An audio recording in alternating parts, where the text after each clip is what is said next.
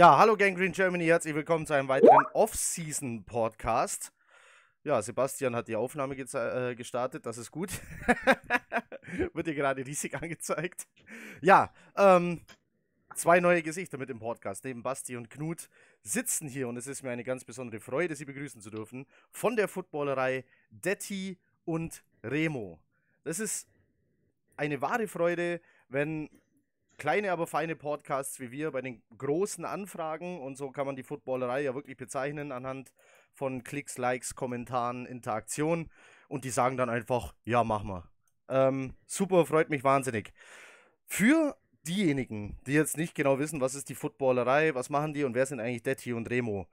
Wer seid ihr eigentlich? Was macht ihr da? Wie seid ihr dazugekommen? Remo. Ähm, hallo erstmal. Wir freuen uns auch. Ihr seid super Typen, deswegen warum nicht? ähm, ja, ich, ja, Remo, was soll ich dann noch groß sagen? Wir haben ähm, vor drei Jahren gestartet mit der Footballerei, irgendwann einfach auch aus Lust und Laune eigentlich. Also ich habe Kutsche damals kennengelernt, 2015, als wir versucht haben, Olympia nach Hamburg zu holen. Hat offensichtlich nicht so gut geklappt ähm, haben uns dann Montag schon immer über Football unterhalten, weil Kutsche unter anderem gegen Detti immer Fantasy Football gespielt hat. Und ähm, ja, haben immer über Football gequatscht und wollten damals schon immer irgendwie was machen, ist nie dazu gekommen. Und irgendwann hat mich dann Kutsche angerufen, als ich schon wieder in Berlin gelebt habe, Anfang der 2016er Saison und meinte, du, äh, ich habe hier mit noch jemandem gequatscht, der hat auch Bock, du wolltest auch mal was mit Football machen. Ähm, ja, wollen wir das nicht jetzt einfach mal starten? Und ja, dann wurde klar, gerne. Bin ich dabei und dann bin ich irgendwann nach Hamburg gefahren und dann haben wir, saßen wir bei ein, zwei Hopfenschollen zusammen und haben uns Namen und Konzept überlegt und dann, ja, haben wir angefangen einfach. Der Rest ist quasi Geschichte. Ihr sitzt, äh, ihr nehmt auf, oder nein, ihr geht live aus ähm, der Volksbank Arena. Mhm. Das genau, ist ja aus schon einer alten Trainerkabine von den Freezers, die es ja nicht mehr gibt. Ja. Also das ist ja schon, der Look ist cool, äh, die schönen Trikots, die da alle hängen. Ich glaube, es hängt sogar ein Titans of New York Jersey da im Hintergrund. Also wer es noch nicht gesehen hat, da hängt ein Brad Favre Jersey. ja. Fällt dem Jets-Fan natürlich das immer muss auf. Von, von Stolle. Ja. ja, äh, Detti, wie, wie kamst du dann dazu? Ja, auch erstmal Hallo, guten Tag, Servus. Ähm, ich fühle mich sehr heimisch hier, muss ich sagen, weil ähm, Sebastian, du kommst ja aus Schleswig-Holstein, glaube ich. Korrekt? Genau. Genau, ich bin ja mit einer Schleswig-Holsteinerin verheiratet, aus Rheinbeek. Und oh, die Tan Tante und Onkel äh, wohnen in Schnackenbeek. Das kennst du vielleicht auch. Ja, kenne ich. Genau. Auch die Ecke. Also, auch die Ecke. Ja, die Ecke ist, glaube ich, nicht so groß insgesamt, aber. nee, das stimmt. Also gemessen an gemessen an euren Maßstäben, ja, unser höchster Berg ist 168 Meter hoch. Das ist, ähm, das mit dem Berg ist. ist oh, da können wir mit Teufelsberg mithalten, glaube ich. Er sagt gleich dazu. Ich, ich, bin sehr, sehr stolz drauf. Ich habe tatsächlich damals mit, ich glaube, da war ich 15, äh, da haben wir uns vorgenommen, äh, den höchsten Berg Schleswig-Holsteins zu erklimmen mit dem Skateboard und wir haben es geschafft. Ja. äh, innerhalb von, glaube ich, einer Dreiviertelstunde. Herzlichen Glückwunsch. Das ist wow. Aber gibt es ja. da, da gibt's einen Lift, oder? Vermutlich. Ein Kellerlift oder so. Ja, ja. Für Übergewichtige. Zaubertipp. Vorsicht, Vorsicht. ein, ein nicht, Zau nicht so Zaubertipp. sondern so richtig übergewichtig. Ach so. äh, genau, äh, Heiko, Heiko ja. als, als äh, Günzburger, glaube ich. Ja, korrekt. Richtig. Mit dem besten WLAN-Empfang in ganz Bayerisch-Schwaben. Ja. Und äh, ja, ich habe auch, also ich habe in Augsburg, äh, da, ich war beim FCA vor Jahren schon, als sie in der dritten Liga noch äh, gekickt haben, da war ich öfter, weil eine Freundin von mir, die ursprünglich aus München kommt, die hat in Augsburg immer sensationelle Studentenpartys gefeiert. So eine Altbauwohnung. Also die Augsburger liegen mir auch sehr am Herzen oder die bayerischen Schwaben. Und äh, Knut, ja, du bist äh, die Hansa-Kogge im Hintergrund. Also ich war in Rostock tatsächlich, ich stand sogar mal vorm Ostseestadion mit meiner Oma, das war ihr, ihr letzter Trip, bevor sie dann nicht mehr war. Also Rostock habe ich auch im Herzen. Und Materia finde ich auch ziemlich geil, also von dem her. Und ähm, Knut war unser erster Live-Gast, glaube ich, bei der Kickoff-Party. Ja, Knut war einer von den Gästen ja. und mit Knut ja. habe ich mich am, am, auf dem Herrenklo unterhalten. Das war auch unsere erste Begegnung. Liebe auf den ersten Blick. ja, nee, also Knut und Sebastian, die waren ja, glaube ich, bei jeder Party, also einer von beiden zumindest war auf jeder Party, die wir bis jetzt geschmissen haben. Denn die Footballerei, das ja. hat äh, Remo noch nicht erwähnt. Wir machen ja auch Partys. Also wir haben jetzt schon zwei Kick-Off-Partys geschmissen, jeweils in Hamburg. Das bietet sich logistisch einfach an.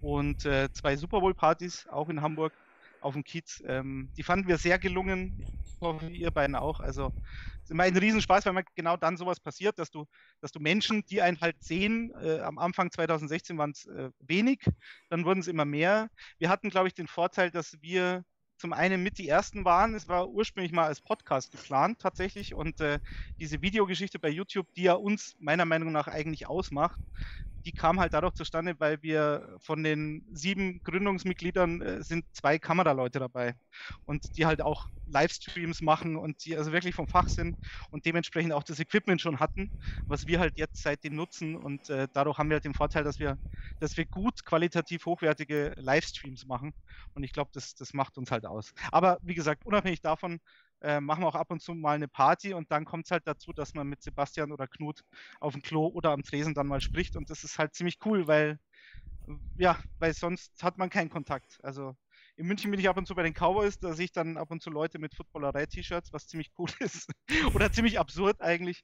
Aber man, man kommt halt wenig ins Gespräch, ins Persönliche. Und deswegen hat es uns auch sehr gefreut, dass ihr uns eingeladen habt, weil ihr seid eigentlich seid mir von den Fanclubs sowieso der, der ultimative Footballerei äh, Herzensfanclub, weil ihr halt bei jeder Party eben am Start seid. Und ähm, eben die 49ers sind auch vertreten, die, die, äh, die Cardinals-Fans sind auch vertreten. Aber ihr seid schon, ich glaube, bei der Super Bowl-Party wart ihr die mit Abstand größte zusammenhängende Truppe dieses Jahr. Also das war schon ziemlich massiv. Und es war sehr laut, weil dieses Jets-Ding, das kam relativ. es war sehr angenehm. Also, wir, hoffen ja, wir, wir hoffen ja immer noch, dass beim nächsten Mal Stolle da einmal mitmachen muss. Der hat ja ähm, bei einer gegen Stolle gleich zwei Wetten, glaube ich, inzwischen am Laufen, die ihn, sollte er sie verlieren, dazu zwingen, sich in Jets Merchandise zu schmeißen und den Jets Chant mitzumachen. Also so, wir, hoffen, wir hoffen, dass er wieder. Da, ja. und genau darauf wollte ich hinaus. Detti hat sich in Schale geschmissen. Das ist doch mal ha, wunderschön ich hab's auch sofort bei der Hand. Ich habe sofort, ich habe es immer ganz oben im T-Shirt-Fach. ich habe seit Jahren nicht mehr angehabt, aber ich habe sofort griffbereit gehabt. Den, ist den das Lennart Jim Leonard?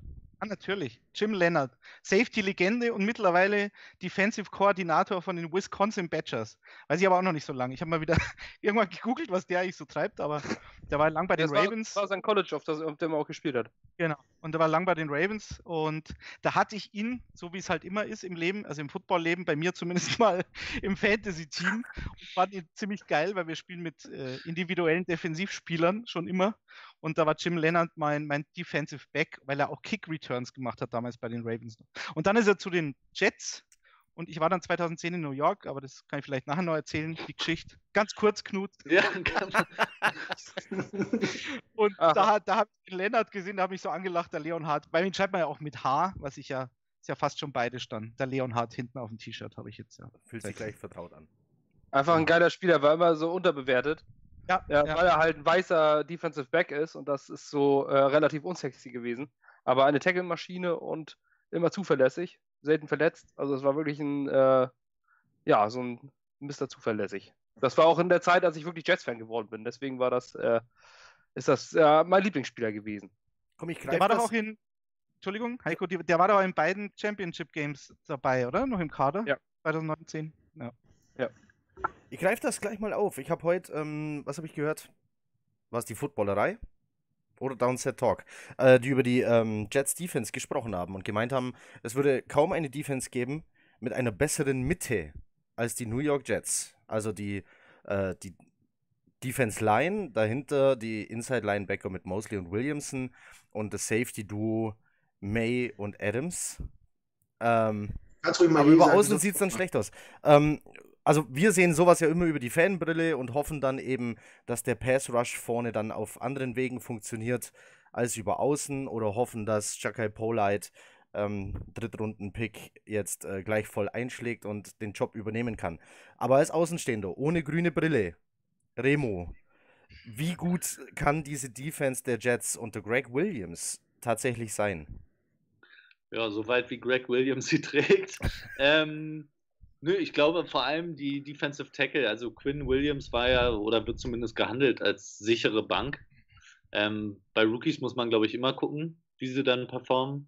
Aber ähm, ja, also Lennart da an der Seite ist natürlich irgendwie eine Maschine dazu. Quinn Williams, also gegen den Run sollten sie super sein. Mosley ist meiner Meinung nach einer der besten Inside-Linebacker.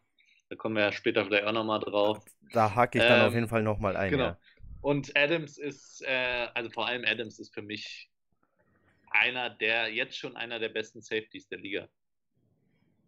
Und damit bist du, bist du schon gut aufgestellt. Hat er das Potenzial, um an äh, einen äh, Troy Polamalu zu erreichen irgendwann mal?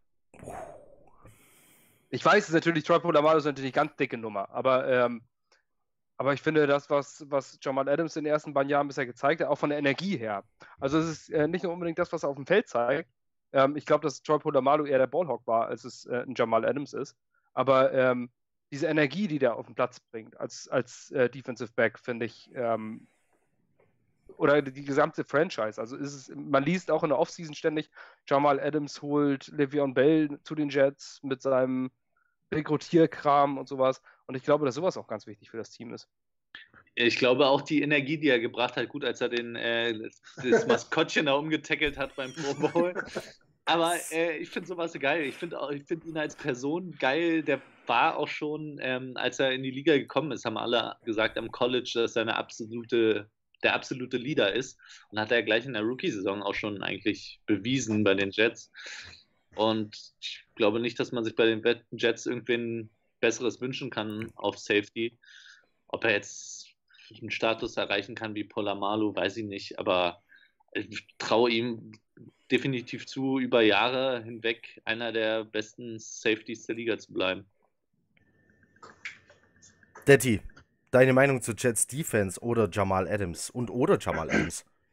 Also Adams sehe ich, ähm, seh ich finde ich sehr spannend, weil glaube, dass er mit Derwin James sich die nächsten zehn Jahre schön betteln wird, wer der beste Safety in der Liga ist, äh, weil beide halt auch sehr flexibel sind. Ich bin gespannt, wie wie Greg Williams ähm, Jamal Adams einsetzen wird, weil ähm, Jabril Peppers in Cleveland, der war ja, glaube ich, auch ein First-Round-Pick sogar als Safety, der hat ja ziemlich underperformed, deswegen haben sie ihn ja auch zu, den, zu euren Kollegen da in Blau getradet im Endeffekt, weil er halt nicht das gehalten hat, was man ihm, was sich von ihm versprochen hat oder von seinem Draft-Pick versprochen hat. Und äh, Peppers war halt immer wahnsinnig weit von der Line of Scrimmage. Ich glaube, das war so das Hauptproblem. Und Jamal Adams ich glaube, dreieinhalb, sechs letztes Jahr, ja. drei Forced Fumbles. Also er ist halt so ein, so ein Ballhawk und ein Playmaker. Und das unterscheidet ihn halt von den anderen Safeties. Also da äh, vor allem so jung schon so gut. Und ähm, die, also Derwin James und, und Adams, die erinnern mich schon ein bisschen an Ed Reed und Polamalu, die sich da auch so auf einem Niveau. Und da war dann die große Frage, wer kommt als erster in die Hall of Fame oder gleich beide. Also ähm, ich sehe da bei beiden, ich sehe sie schon ziemlich auf Augenhöhe, muss ich sagen. Aus eurer Sicht würde ich natürlich auch Adams bevorzugen, ist klar, aber Derwin James ist schon auch brutal stark. Also, ähm, das, aber ich meine, die Position ist eh klar. Und äh, was, es waren die Kollegen, äh, die über die Jet Stephens gesprochen haben in dem Podcast, was du meinst. Und da gebe ich Ihnen schon recht, weil ähm, gerade mit Quinnen Williams und dieser Umstellung auf eine 3-4 haben sie halt jetzt den Vorteil, dass sie, dass die D-Line theoretisch auf dem Papier sensationell sein könnte, ähm, weil dieser Henry Anderson, der hatte glaube ich letztes Jahr 8-6, der ja. ja. davon gelebt hat, dass Leonard Williams seit, ich glaube 2016 war er, war er am stärksten bis jetzt, ja. äh, mit, mit 7-6, soweit ich weiß, und dann haben wir, seitdem ist er halt nicht mehr so dominant, aber es liegt halt daran, dass er halt gedouble-teamt wird äh, oder, oder getrippelt, was du halt machen kannst, wenn dann der Nebenmann nicht so dominant ist. Und Henry Anderson hat halt letztes Jahr davon profitiert. Und jetzt hast du halt auf einmal drei Monster in der Mitte, wenn Quinn Williams den Nose-Tackle ähm, gleich so spielt, wie ich denke, dass er spielen könnte. Ist beim Rookie natürlich nicht vorherzusehen, aber ich glaube, diese, diese D-Line, die ist schon sehr stark, wie du auch schon gesagt hast. Outside Linebacker, finde ich, ist schon ein großes Fragezeichen. Äh, Cornerback habt ihr auch, glaube ich, vor ein paar Wochen mal angesprochen, Sebastian. Ja. Äh, Jermaine Johnson, ich fand ihn jetzt nicht so schlecht wie du. ähm, aber es ist halt die Frage, was man von ihm erwartet. Also ich fand ihn auch bei den Rams nie so ein Shutdown-Cornerback-Hans, sondern der hat halt dann Franchise-Tag bekommen, hat wahnsinnig viel Geld verdient, verdient jetzt wahnsinnig viel Geld und ist aber eigentlich gar nicht so gut. Also es ist halt die Frage, was man erwartet. Aber er hat halt davon gelebt, dass er als Free Agent dann kam und halt ab, abgesahnt hat. Das ist halt manchmal so. Aber der, der zweite Cornerback ist wahrscheinlich das größte Fragezeichen ja. und sie haben halt Brian Poole geholt aus Atlanta. Den kenne ich auch deswegen, genauso wie diesen Buster Scrine. Äh, sagt man Scrine oder Screen? Screen wahrscheinlich. Screen. Ich bin bei Namen raus. Ich...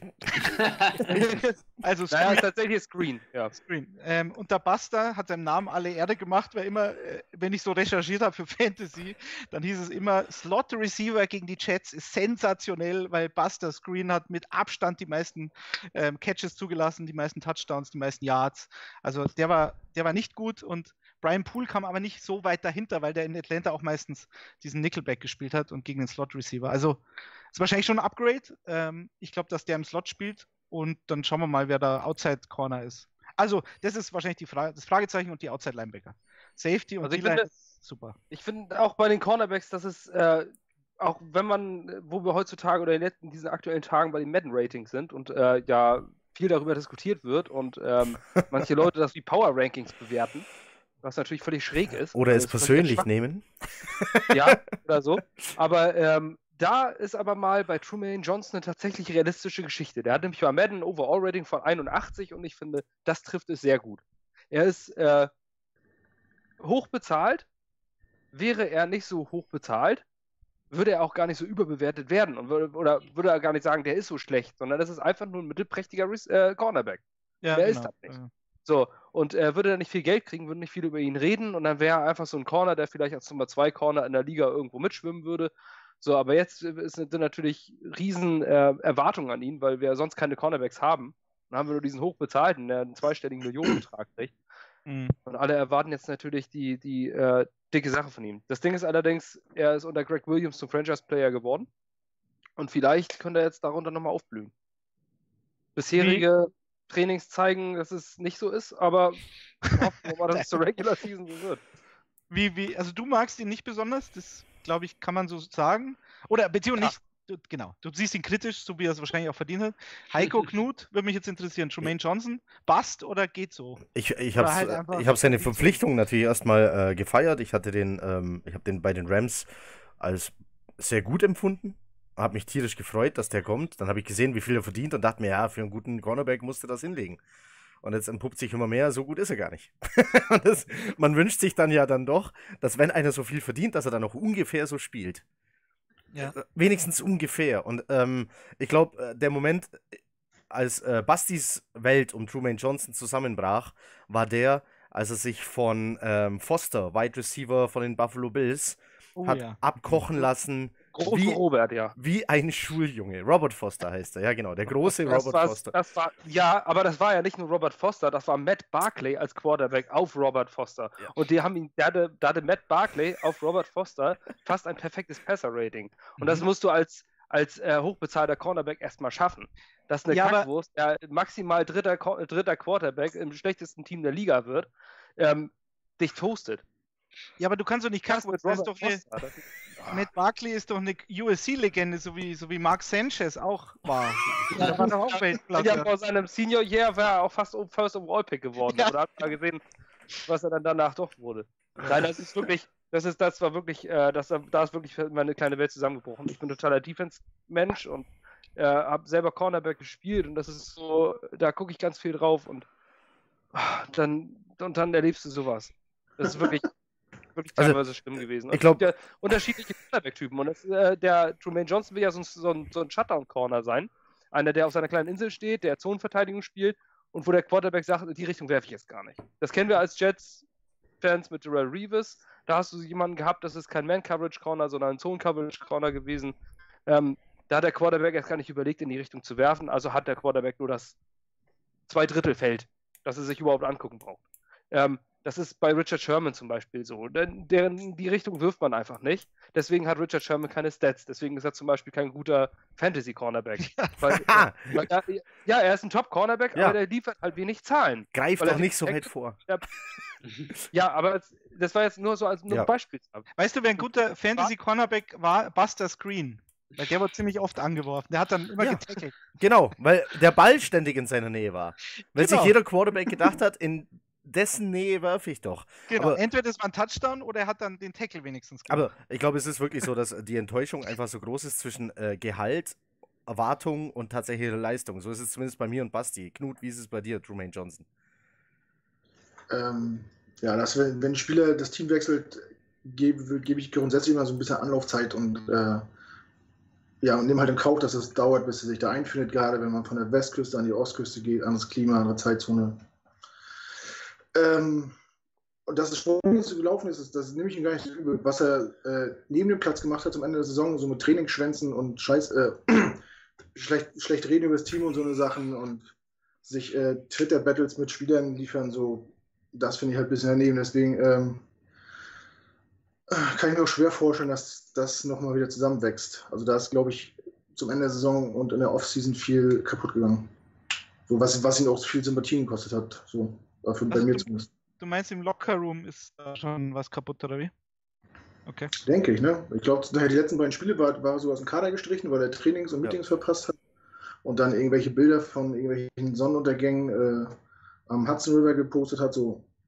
Das Geile war ja, als, als Jamal Adams darauf geantwortet hat. Ist das, ist das dein Ernst? Ja, Jamal Adams hat geantwortet, äh, du solltest vielleicht lieber hier sein. Wir sitzen gerade im Trainingsraum. Ja, ich meine, ich, ich glaube, der, der Neid ist ja eh ein bisschen ein Thema. Also kann man sich halt vorstellen, dass das immer so ist. Wenn du als externer Spieler kommst, der, der zugeschüttet wird und dann dich nicht so beliebt machen bei den, bei den Teamkollegen, ist dann äh, auch relativ clever, glaube ich. Ich muss nur mal kurz nachfragen, nicht, dass mir irgendwas passiert. Ähm, Gibt es Publikum sehr stark unter 12? Also mit Fluchen? Nein. Nein. Kackwurst, Kackwurst kann man, Scheiße hier schon. Nein, also wir haben schon, äh, wir haben ja schon wirklich schlimme Dinge gesagt. Gott, Gerade wir haben auch schon zurückgenommen hat. Wir haben auch schon aus Versehen. Also, das ist nämlich mein größter Fan und dann kann ich natürlich nicht hier als pöbelnder Affe ja. hier sitzen. Du hast, so, du hast gleich so gemacht. Also es zählt. Du hast so gemacht. Ja. Du hast zurück. Ja. Ich habe mir, mir hängt heute noch nach von, vom Podcast von letzter Woche, äh, als wir über Kicker geredet haben und über den Holder, als ich sagte, es, es kommt schon sehr darauf an, wer einem die Bälle hält. So, ja. das hängt mir immer noch nach. Und das ist mit Sicherheit nicht sowas wie Kackwurst oder sonst irgendwas. Also.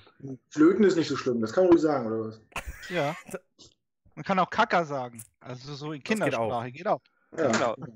So, wir stellen also fest, die Jets äh, haben ein Problem. nicht mit den Bällen auf Außen äh, in der Defense. ähm, ein Thema. Naja, geht so, geht so. Ist schon äh, okay, glaube ich. Defense. Ein Thema, auf das schon. wir kommen wollten, war ja. Aber ich finde das interessant, wenn, wenn der eine gesagt hat, dass die Jets in der Mitte der Defense vielleicht das beste Team der NFL sind, sind sie, wenn man nach außen misst, vielleicht eines der schlechtesten Teams der NFL, ne? Ja. Ja. Also da, wenn man dann, äh, wenn du dann siehst, die Cornerbacks und puh, Free Safety, Marcus May ist super, aber äh, ja, der hat jetzt auch noch nicht so wirklich also er ist immer verletzt und hat ja, letzte Saison sechs Spiele, ja. Schwache Corner, schwache Outside Linebacker. Also was innen super stark ist, ist außen hat viel zu beweisen, sagen wir so. Eventuell. Also ich gehe nochmal davon aus, dass Polite ab Woche 4 einschlägt und gesetzt ist und abliefern wird. Ich hoffe es. Ich hoffe auch, dass, die, das dass äh, ich hoffe auch, dass das dunkle Imperium es wirklich mit ihren Inside-Slants ähm, vielleicht mal bei uns nicht schafft dass wir vielleicht auch mal gewinnen können. Ja, das kannst du vergessen. Also gegen, gegen, gegen diese Mitte, ähm, vor allem die Inside Linebacker und auf die, äh, speziell auf einen, ähm, wollten wir ja zu sprechen kommen. Äh, alle reden immer über Le'Veon Bell und die äh, Offseason und ähm, bekommt er genug Geld, bekommt er, ähm, äh, bekommt er genug Geld. ja, äh, aber das Thema, ähm, wir wollen auf die Defense gucken, in die Mitte. Da steht jetzt CJ Mosley, den die Jets geholt haben, für Basti, hilf mir. Vier Jahre und 85. 85 Millionen, ja. ja. Ähm, Fünf Jahre. ein Inside-Linebacker. Jetzt ist es ja im Football heutzutage so, manche Positionen werden als wichtiger betrachtet als andere. Der Wide Receiver, der schon immer wichtig war, wird immer noch wichtiger, passlastige äh, NFL und so weiter, während der Fullback vom Aussterben bedroht ist. Der Inside-Linebacker wird bei Weitem nicht mehr so wichtig betrachtet wie der Outside-Linebacker aufgrund des sogenannten Edge Rushs.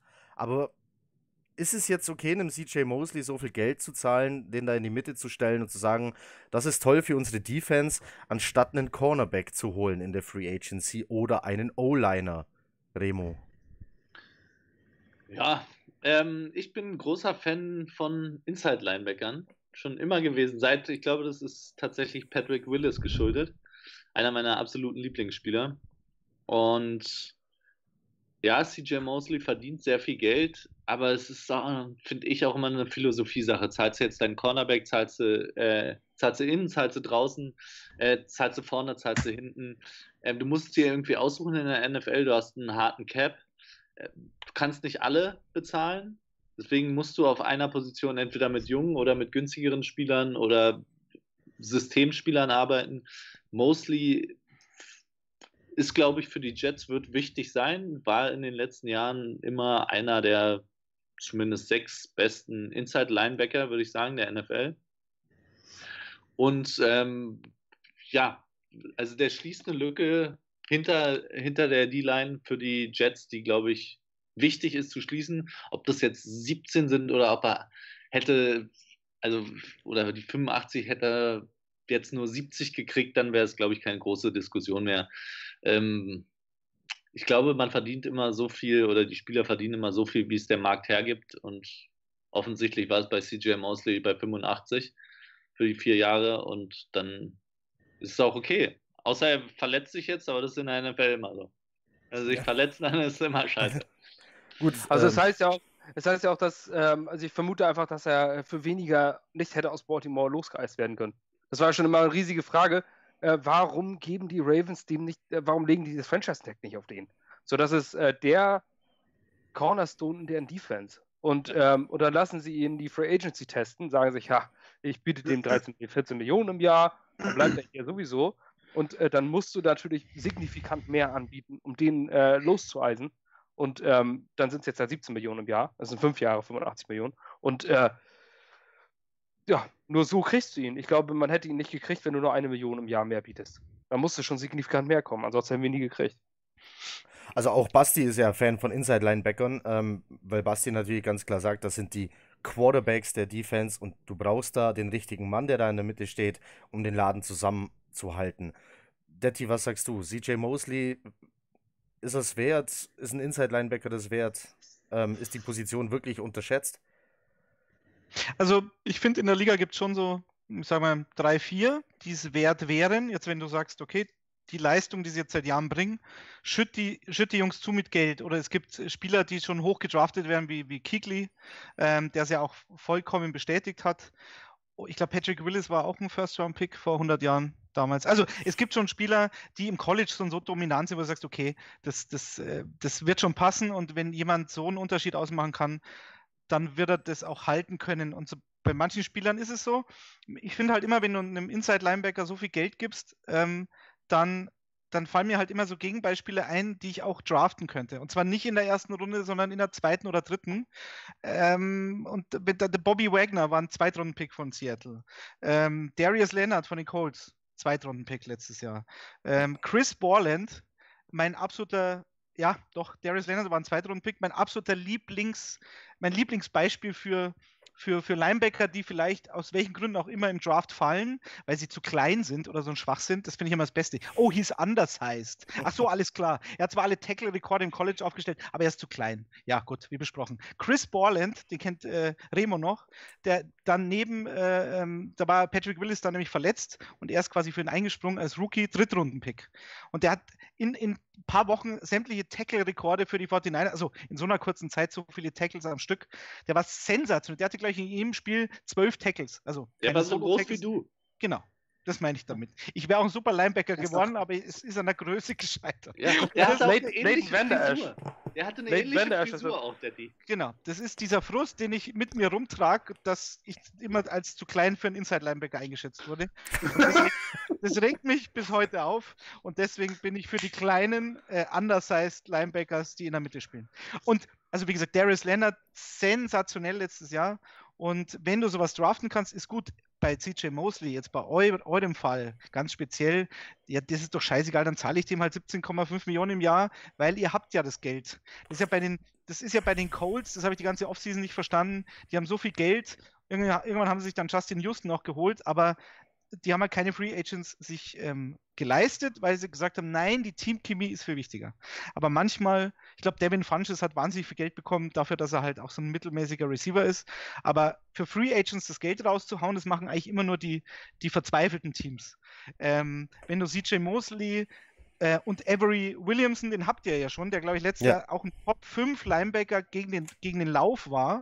Wobei die Lauf-Defense eigentlich die Schwachstelle ähm, komischerweise war bei den Jets. Ich glaube, die letzten beiden Jahre waren sie echt schlecht. Irgendwann sind sie um Williamson rumgelaufen und dann war es ja, vorbei. genau. Deswegen, also dieses Ding, quasi die Stärke noch weiter zu stärken, halte ich für gar nicht so dämlich.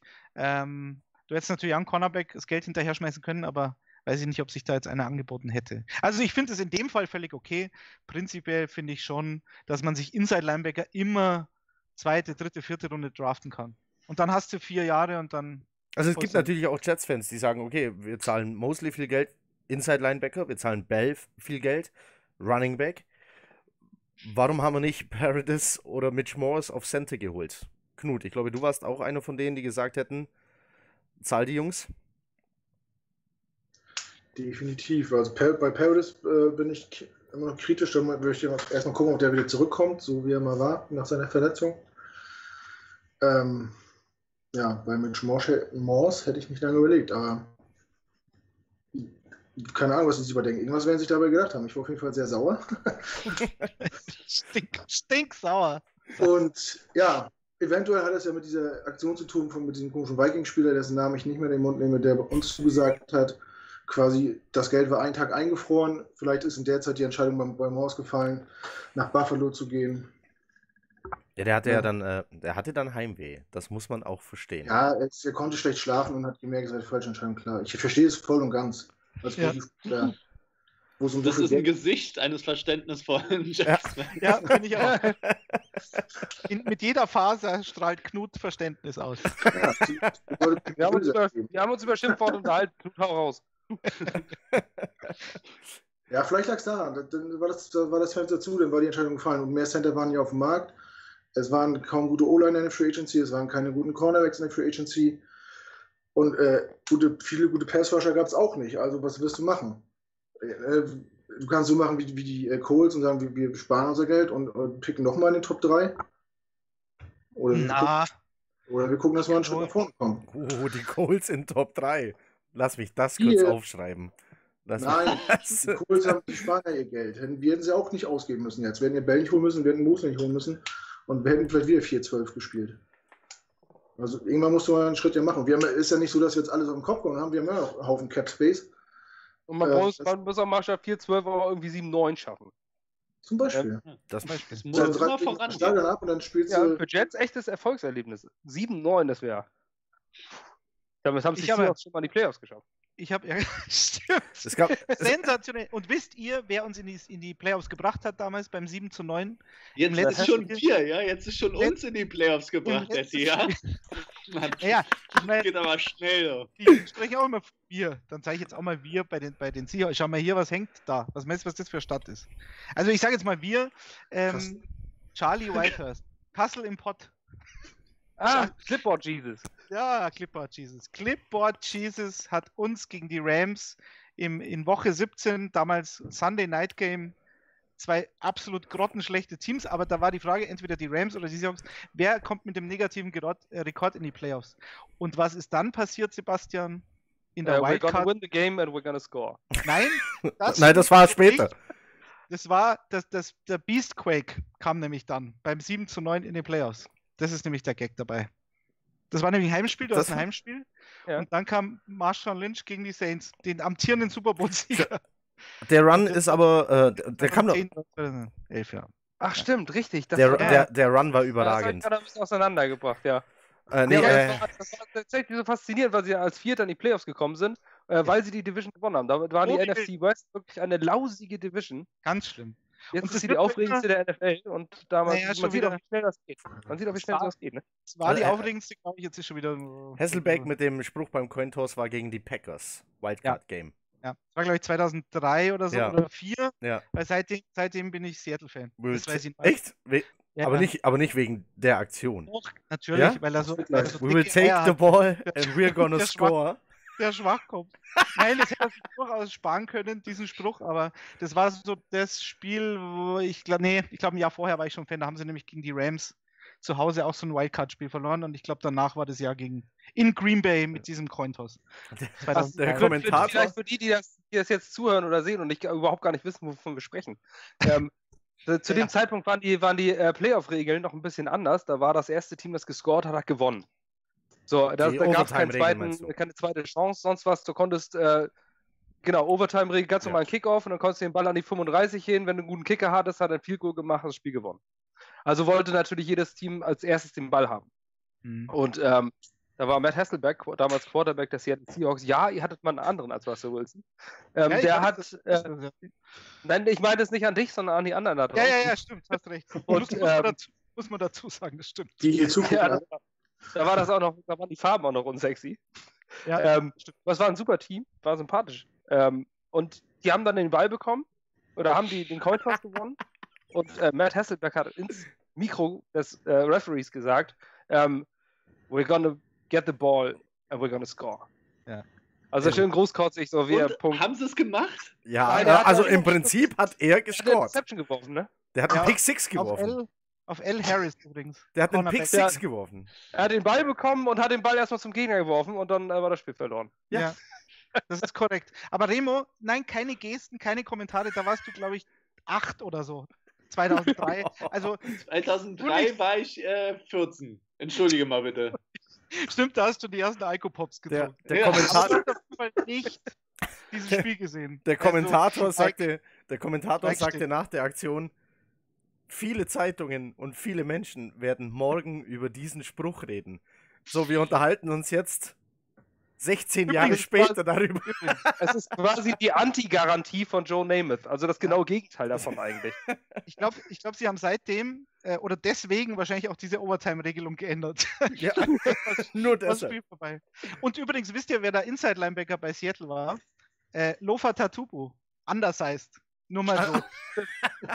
Absolut anders heißt. Aber Sands ist bis heute mein Lieblingsspieler von den Seahawks. Lofa Tatupo, die samoanische Legende von USC. Aber, aber, auch da kann man sagen, Matt Hasselbeck war ein sensationeller Typ. Also er ja, macht sich darüber lustig, aber Matt Hasselbeck ist ein super, super, super Typ gewesen. Total nett. War schön. Also der ist offensichtlich, der war ja dann auch bei den Colts und war ja quasi Mentor von Andrew Luck. Also der hat da bis vor ein paar Jahren noch gespielt mit, der, weiß ich nicht, der Ist noch nicht, der ist noch nicht so lange weg. Hasselbeck, ja, ja. Oder? Genau. Der war immer, ich fand ihn immer wahnsinnig sympathisch, aber gut, da dachte ich mir, na gut, natürlich finde ich ihn sympathisch, wenn ich, wenn das mein erster Quarterback war, äh, als Fan sozusagen, aber der, der, der ist auch hoch angesehen, glaube ich. Ich habe mir, ich habe ja gehofft, dass er jetzt Monday Night Football ähm, äh, als Nachfolger von Jason Witten macht, da war er nämlich im Gespräch, aber jetzt haben sie eine ganz komische Lösung. Es war ein anderes Thema, aber die haben jetzt irgendeinen so Hans Wurscht, der da, also ist nicht mal ein Prominenter, glaube ich, der diese, diese Rolle von Jason Witten übernimmt, oder? Unerhört. Unerhört, nicht mal prominent. Nein, aber nicht so, mal ein Jetzt interessiert es, wer ist es denn? Ich weiß es nicht. Ich weiß es auch nicht. Aber es, ist, es, kam raus und es war völlig unspektakulär. Und ich dachte, ihr spinnt doch. Dieses, dieses Monday Night Football hat so gelitten die letzten ja. Jahre. Ähm, ja. Mit John Gruden war es ja echt schon eine Karikatur zum Schluss. Das, also, wie hieß der Typ, ähm, da kommen wir auch noch drauf. Als der gegangen ist, war Monday Night Football für mich vorbei. Äh, der ist dann zu CBS, glaube ich. Den kennt man auch. Ich finde es raus. Sag, also, sprecht mal über was anderes. Also wir können, wir können, gern, wir können gern noch mal über... in America haben, sondern es nur noch woanders äh, sieht man auch diese ganzen Vorberichte nicht mehr mit dem Come on Man und sowas. Die Dinger, die Monday Night Football einfach ausgemacht haben. Ja. Das aber kannst du dich noch an die Werbung erinnern, Sebastian, die bei ESPN America 8 Millionen Mal kam in jedes Minuten Mal. Dieser Jingle. Ja, das ist jeder Spieler. Das hat sich in den Wahnsinn getrieben. Ja, weil sie keine Werbeverträge hatten. Hat ja keine Werbung machen wollen. Ja, bei ESPN Amerika kam doch immer nur ein oder zwei Werbespots, also immer die gleichen. Und ja? wenn nicht, haben sie ähm, Werbung gemacht für irgendeine Sendung, die danach kam. Oder der Jingle. Dieser Jingle, das ist, den gibt es im Internet irgendwo noch, der hat mich verrückt. Das, du bist geisteskrank geworden. Ja. Du hast ihn am Abend, du hast den 45 Mal gehört bei einem Spiel. Deswegen habe ich dann irgendwann die Taktik geändert. Ich habe dann mit meinem Festplattenreceiver irgendwann äh, erst, da ging es noch, weil man ja nicht auf jeden, überall soziale Netzwerke überall zugebombt wurde mit Ergebnissen. Ähm, habe ich einfach 50 Minuten später angefangen, das Spiel zu gucken. Dann konnte ich nämlich immer die Jingles weiter vorspulen. Bis ich kurz vor das ist... mit, Mitte viertes Quarter war ich dann erst äh, auf dem Live-Bild und dann ähm, dreimal Jingle habe ich schon fertig gemacht, aber bis dahin habe ich es durchgehalten. Du bist ein Fuchs. Ja, echt. Wahnsinn. Ein Genie. Übrigens, übrigens Mike Tirico hieß der Typ, War, der äh, mit Monday John Night. Mike Tirico. Und seit der weg ist. Also von mir aus könnte so. Tony Romo alles kommentieren. Ja, stimmt. Also bei dem, was der alles vorhersehen kann, ist es äh, wirklich komisch, dass der keine sechs Ringe hat. Oder Pat McAfee.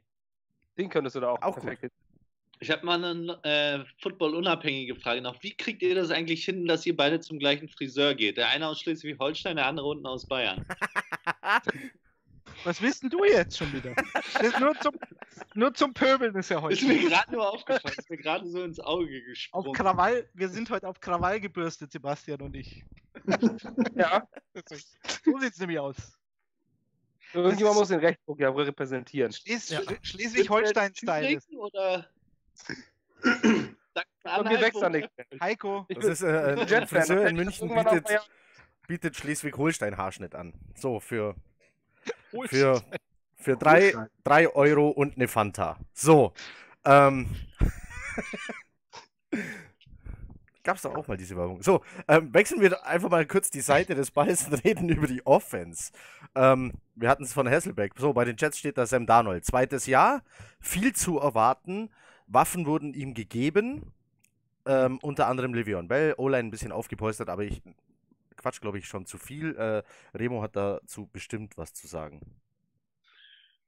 Ja, ich war ein bisschen skeptisch gegenüber Donald. Donald war für mich ähm, vor dem Draft nur der dritte Quarterback. Oh, wer war 1 und 2? An 1 hatte ich, äh, war ich auch relativ laut mit der Meinung. Momentan äh, ist es noch, aber ich gebe mir mal noch ein Jahr oder ah. zwei. Ah. Josh Rosen war für mich äh, mit Abstand Nummer 1 Quarterback. Okay, damit warst du aber nicht allein. Also äh, den haben ja, ähm, den haben viele auf 1 gehabt ah, ja. tatsächlich. Ja. Du also auch? ja. ja. Also ich, ich, finde, ich finde auch nach wie vor sein Tape ist irre von UCLA und was er für Fähigkeiten hat, äh, wo er den Ball platzieren kann, Red Zone schon irre.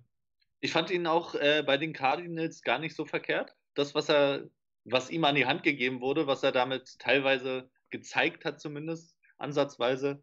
Ähm, hinter der O-Line mochte, glaube ich, niemand spielen letzte Saison. Also es war ja offenes Garagentor, da ist er nur durchgefahren. Ohne Maut zu bezahlen, sind die Leute einfach. Ähm, also da würde ich nochmal abwarten. Baker fand ich auch einfach als Persönlichkeit super. Sam Darnold fand ich als Persönlichkeit immer irgendwie ein bisschen langweilig bei USC. Ähm, aber muss sagen, auch der hatte eine starke erste Saison, solide erste Saison, hatte viel Licht, einige Schatten auch. Die kann er, glaube ich, aber abstellen, hatte das, die gleichen Probleme, die er am College hatte, hat den Ball zu oft abgegeben. Aber ähm, die Jets haben jetzt ihren Quarterback gefunden und können relativ glücklich in die Zukunft gucken mit ihm. Jetzt hat er Waffen, muss sich steigern in der zweiten Saison, glaube ich, ganz klar. Allein Livian Bell, glaube ich, hilft einem jungen Quarterback so unfassbar, weil du den, entweder gibst du ihm den Ball einfach oder er ist frei auf einem kurzen Pass. Also Livian Bell macht es, also zumal, wenn er zurückkommt, so wie er gespielt hat bei den Steelers damals, dann ähm, ja, ist das, ist das unvergleichlich. Im Zweifelsfall blockt er auch für ihn. Also der ist ja wirklich, ähm, ich glaube, man schätzt Le'Veon Bell von der Persönlichkeit her gar nicht so ein, dass das einer ist, der für andere den Kopf hinhält. Aber genau das ist sein Job als Running Back. Wenn er selber den Ball nicht bekommt, bleibt er da im Backfield und beschützt seinen Quarterback. Und auch das macht ein Le'Veon Bell. Also das habe ich auch schon immer gesagt, dass äh, so ein Running Back, also muss ja jetzt nicht Le Gesundheit, Le'Veon Bell sein, aber diese, diese Arbeitstiere, ja, die, ähm, die sind sich da für nichts zu schade und nehmen einem jungen Quarterback äh, einfach ganz viel Last von den Schultern, ja. Die rennen, die fangen, die blocken sei das jetzt ein Bell jetzt für Darnold, äh, hätte ein Johnson für Rosen sein können und man fragt sich, warum es nicht so war. Ähm, hat ein Gurley für einen Goff gemacht. Also äh, es funktioniert nicht überall. Ähm, wir hoffen jetzt einfach mal als Jets-Fans, dass wir eher das Beispiel Goff Gurley sehen, ähm, dass da eben ganz viel von Darnolds Schultern genommen wird. Also das stimmt. Ja. Das habe ich auch immer gesagt. Also ich glaube, mit der O-Line muss man abwarten, wie es läuft. Mit Herndon ist natürlich ein bisschen schade für Donald, in dem es ja ganz gut lief. Ähm, aber ja, ansonsten Wide Receiver. Quincy Nunva kommt wieder zurück. Der war, den fand ich immer sehr solide. Also ist ein guter Nummer 2 Receiver, glaube ich. Sonst Robbie Anderson, der muss auch mal fit bleiben. Ja, also der Receiving Call ist jetzt nichts ganz, äh, also wo mir das Gebiss rausfliegt. Aber ähm, ja. Also wir finden zumindest unsere Top 3 finden wir ganz gut mit äh, Robbie Anderson, der jetzt ähm, ja eine flexiblere Rolle bekommen soll, nicht nur stur schnell geradeaus rennen. Äh, Quincy Nuva, der vom, vom, vom physischen her einfach ganz viel mit dem Ball noch machen kann, wenn er ihn hat, obwohl schon jemand an ihm dranhängt. Und Crowder ist, ähm, ja, Crowder, wenn er fit bleibt, kann der sich vielleicht zu Sam Darnolds Lieblingsziel im Slot entwickeln? Detti, was sagst du? Die Top 3 Wide Receiver der Jets sehen gar nicht so schlecht aus. Bell noch dazu. Darnold geht ins zweite Jahr. Was kann man von der Offense erwarten? Also die, also Bell völlig, bin ich völlig bei Remo oder bei euch natürlich allen, logischerweise. Also wenn du so einen Spieler kriegen kannst, dann ist mir der auch 13 Millionen im Jahr wert. Das ist ja immer so, 13 Millionen, ich meine, die QBs kriegen über 30 Millionen und äh, irgendwelche Defensive Ends kriegen jetzt auch schon 20 Millionen. Also äh, Lawrence von den Cowboys hat jetzt, glaube ich, kriegt 20 Millionen im Jahr. Also ich kann schon mal 13 Millionen für Le'Veon Bell, der, der noch weit von 30 entfernt ist, kann ich schon bezahlen, wenn der meine Offense alleine trägt. Und der hatte in Pittsburgh viele, viele gute Jahre gehabt auch, ähm, ich glaube, zwei Jahre über 80 Catches und, und einmal 75 oder so. Also der halt wirklich so eine doppelt, doppelt Waffe ist in der Offense, der einem jungen Quarterback natürlich helfen kann. Du hast es angesprochen, David Johnson. David Johnson, warum hat es in Arizona mit Josh Rosen nicht funktioniert und warum macht Jared Goff im zweiten Jahr so einen Sprung? Hatte Todd Gurley im ersten Jahr auch schon. Ich glaube, das ich das Play-Calling ist halt einfach das Entscheidende. Und äh, ich bin bei Adam Gaze und das ist für mich, glaube ich, die entscheidende Frage, das wird es für euch im Endeffekt auch sein. Ist Adam, wer ist Adam Gaze? Und Adam Gaze hat 2013 die beste Offense aller Zeiten der NFL ähm, geleitet als Offensivkoordinator bei den Broncos, als Peyton Manning den, den Touchdown-Rekord eingestellt hat. 2013 war aber Manning noch der Manning und nicht der, der dann zwei Jahre später tatsächlich noch den Super Bowl gewonnen hat. Ähm, da hatte er aber auch Receiver mit dem Marius Thomas in his Prime, Eric Decker in his Prime, der dann ja später bei euch auch ein ja. super Jahr hatte, 2015. Ähm, und äh, Wes Waker. Wes war ja Waker war dann noch bei dieser, den Broncos, dieser, ja. Da waren ja alle drei Positionen überdurchschnittlich gut besetzt. Und als äh, Tyrant hattest du diesen Thomas, glaube ich. Den gibt es jetzt Julius Thomas, das war sein. Julius Thomas, Thomas ja. genau. Der Orange Julius oder wie sie ihn genau. Genau, also das war, da waren vier vier, vier Passempfänger waren alle gut, alle gut. Und bei den, bei den Jets dieses Jahr, Jamison Crowder ist für mich so ein, so ein ewiges Versprechen, aber ist halt immer verletzt gewesen. Also vielleicht, wenn das mal nicht ist, ist er tatsächlich ein guter bis sehr guter Slot-Receiver. Okay. Ich glaube auch, man hat letztes Jahr gesehen, dass äh, Darnold äh, am liebsten auf den Slot-Receiver wirft oder auf sein Tight Ich finde, das kann man schon so festhalten. Quincy Inunba fand ich am Anfang sensationell. Ihr wart doch in Detroit äh, letztes Jahr, korrekt? Und ja. in, in, in, im ersten Spiel hat auch Inunba, glaube ich, 6 für 80 und Touchdown oder so. Also der war die ersten Wochen, war der richtig gut und hat im Slot gespielt. Und irgendwann, als Jermaine Curse, der war, glaube ich, verletzt, der hat dann auf einmal im Slot gespielt und Inunba über außen und war dann auch noch verletzt. Also bei Inunba weiß ich nicht, ob der Outside Receiver spielen kann, weil er halt, wie du schon sagst, Heiko, absolut physisch ist, Yards after the catch. Also Inunba wäre für mich so ein absoluter Possession Receiver. Ich weiß nicht, ob der Outside genauso gut ist, aber man muss, muss es abwarten. Also ich halte den für einen, wie, wie Remo sagt, eine gute Nummer zwei. Und Robbie Anderson, bei dem macht es vielleicht Klick, man weiß nicht. Also Adam Gaze hat gesagt, wie schon angesprochen, der soll nicht nur zwei Routen laufen, sondern sieben. Und äh, er war ja gegen Ende letztes Jahr, war, war Darnold nach der Verletzung, ich glaube gegen Green Bay hat er super gespielt, ja. ähm, drei Touchdowns, keine Interception, glaube ich. Gegen Houston hat er gut gespielt und hatte, glaube ich, die letzten drei Spiele keine Interception mehr, ja. immerhin. Also Darnold kam schon ins Rollen. Jetzt hat er halt wieder einen neuen Coach. Ähm, ich bin übrigens ich finde es sehr schade, dass Todd Bowles weg ist. Kann aber verstehen, dass er weg ist, weil er keinen Erfolg hatte. Genauso geht es Jets-Fans auch. Wir mochten ihn als Typ wahnsinnig und wir wünschen so ihm wirklich alles, alles so Gute. sympathischer Typ. Ja. Wahnsinn. Also, ähm, ich habe zwei, drei Interviews mit dem gesehen. Ich werde nie vergessen, diese Pressekonferenz. Ich glaube, das erste Minicamp oder Nach OTAs Sam, ja, oder so. Als Sam Darnold oder kam. Diese, dieser, dieser Schwachkopf fragt, ja, ähm, was sagen Sie denn zu Sam Darnold? Ähm, wie fanden Sie seine Würfe? Und dann er so, ja, natürlich, der spielt vom ersten Tag. Ja. I wanna play him right now. right, right now. Und dieser Reporter hat es halt nicht kapiert, vermutlich, dass er ihn verarscht hat, aber ähm, ja, das fand ich so geil. Da waren aber auch viele Jets-Fans waren da vollkommen überrascht, weil man ja, ja. Todd Bowles ja, wenn man ihn an der Seitenlinie gesehen hat, das hätte man ja nicht erwartet, dass der Mann Humor hat. Oder was, einen zweiten so Gesichtszug. Ja, ja. Das wusste man ja nicht. I'm gonna start him right now. Das war super. Das war super. Und seitdem mag ich, äh, fand's schade. Aber der ist jetzt, was ist er, glaube ich, bei Tampa, oder? Defensive Coordinator. Ja, äh, wieder, wieder, zusammen mit Bruce Arians. Wieder mit Bruce Arians zusammen. Genau. Das kann er wahrscheinlich am besten. Aber schauen wir mal. Also Adam Gaze, da bin ich echt gespannt, was, was kann es oder kann es nicht? Keine Ahnung. Also bei Chicago war er auch Koordinator. Ja. Ähm, ja, äh, gut, viele, viele, Coaches sind äh, erst an ihrer zweiten, äh, zweiten Station wirklich, äh, haben wirklich den Durchbruch. Ist ja nicht jeder gleich ein Sean McVay. Ja. Wollen wir mal schauen. Wollen wir mal schauen, ob Adam Gase sein, sein sehr, sehr hohes Ego, ob er das, äh, ja, und auch wieder. Er, er, sucht sich ja, er, sucht sich ja, er sagt ja, er sagt ja, er ist Head Coach und äh, sucht, braucht einen Head Coach Defense und hat sich deswegen Greg Williams geholt. Also das ist äh, quasi ein gesplittetes äh, Team, mhm. was äh, Head Coaches angeht. Ähm, Head Coaches sind nur auf dem Zettel. Also er sagt, wir haben, wir sind zwei Head Coaches. Mal gucken, wie das System läuft. Entweder, entweder in meinen Augen gibt es nur diese beiden Optionen. Entweder funktioniert es richtig gut und die Jets spielen unter, plötzlich darum mit, äh, über die Wildcard Playoffs vielleicht äh, im Februar, äh, im Januar noch Football spielen zu dürfen. Oder es kracht, äh, es scheitert krachend. Also eins von beidem habe ich das Gefühl, äh, könnte hier sein. Ich glaube, so ein Mittelding dazwischen gibt es nicht. Nee, ich glaube nämlich auch, wenn sie scheitern, nämlich dann kracht es auch. Also bei den beiden, da kann man von ausgehen, glaube ich. Ich glaube, wenn es bei, denen, bei denen kracht, ist die Frage, was macht der Rest drumherum? So, Schwiegerpapa von Gays zum Beispiel. Oder, ja, stimmt. Ja, den hat er das, geholt, äh, ja. Ähm, Joe wird es ja auch noch da, ja. Ja, eben. Also, das kann ja, äh, also ein Pulverfass, äh, es ist mit Sicherheit nicht so extrem, wie es die Presse gern hätte oder wie mhm. sie es geschrieben haben.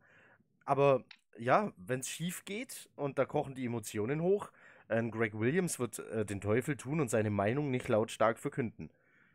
Aber wenn es läuft, dann läuft Letztes Jahr von den, letztes Jahr vor der Saison haben wir bei der LA Rams ja auch gesagt, ähm, da sind so viele Egos im Locker Room, das, ex, das ist explosiv, das ist atomar, das knallt. Das hast du gesagt. Äh, ja, ja, aber war es ja auch. Also Nein, habe ich auch gesagt. Werden. Von einem, äh, von einem Marcus Peters, Akib Talib, Dambo Kong Su, die saßen da alle im selben Zimmer. So, ähm, da hast du dann gedacht, so mein Gott, da scheppert das richtig und es lief. Es hat funktioniert. Also es kann funktionieren oder es knallt. Ich aber glaube, bei sowas ist dann aber auch immer, die haben von Anfang an halt einfach gewonnen. Ich glaube, äh, solange man gewinnt, ist immer alles relativ harmonisch. Ja.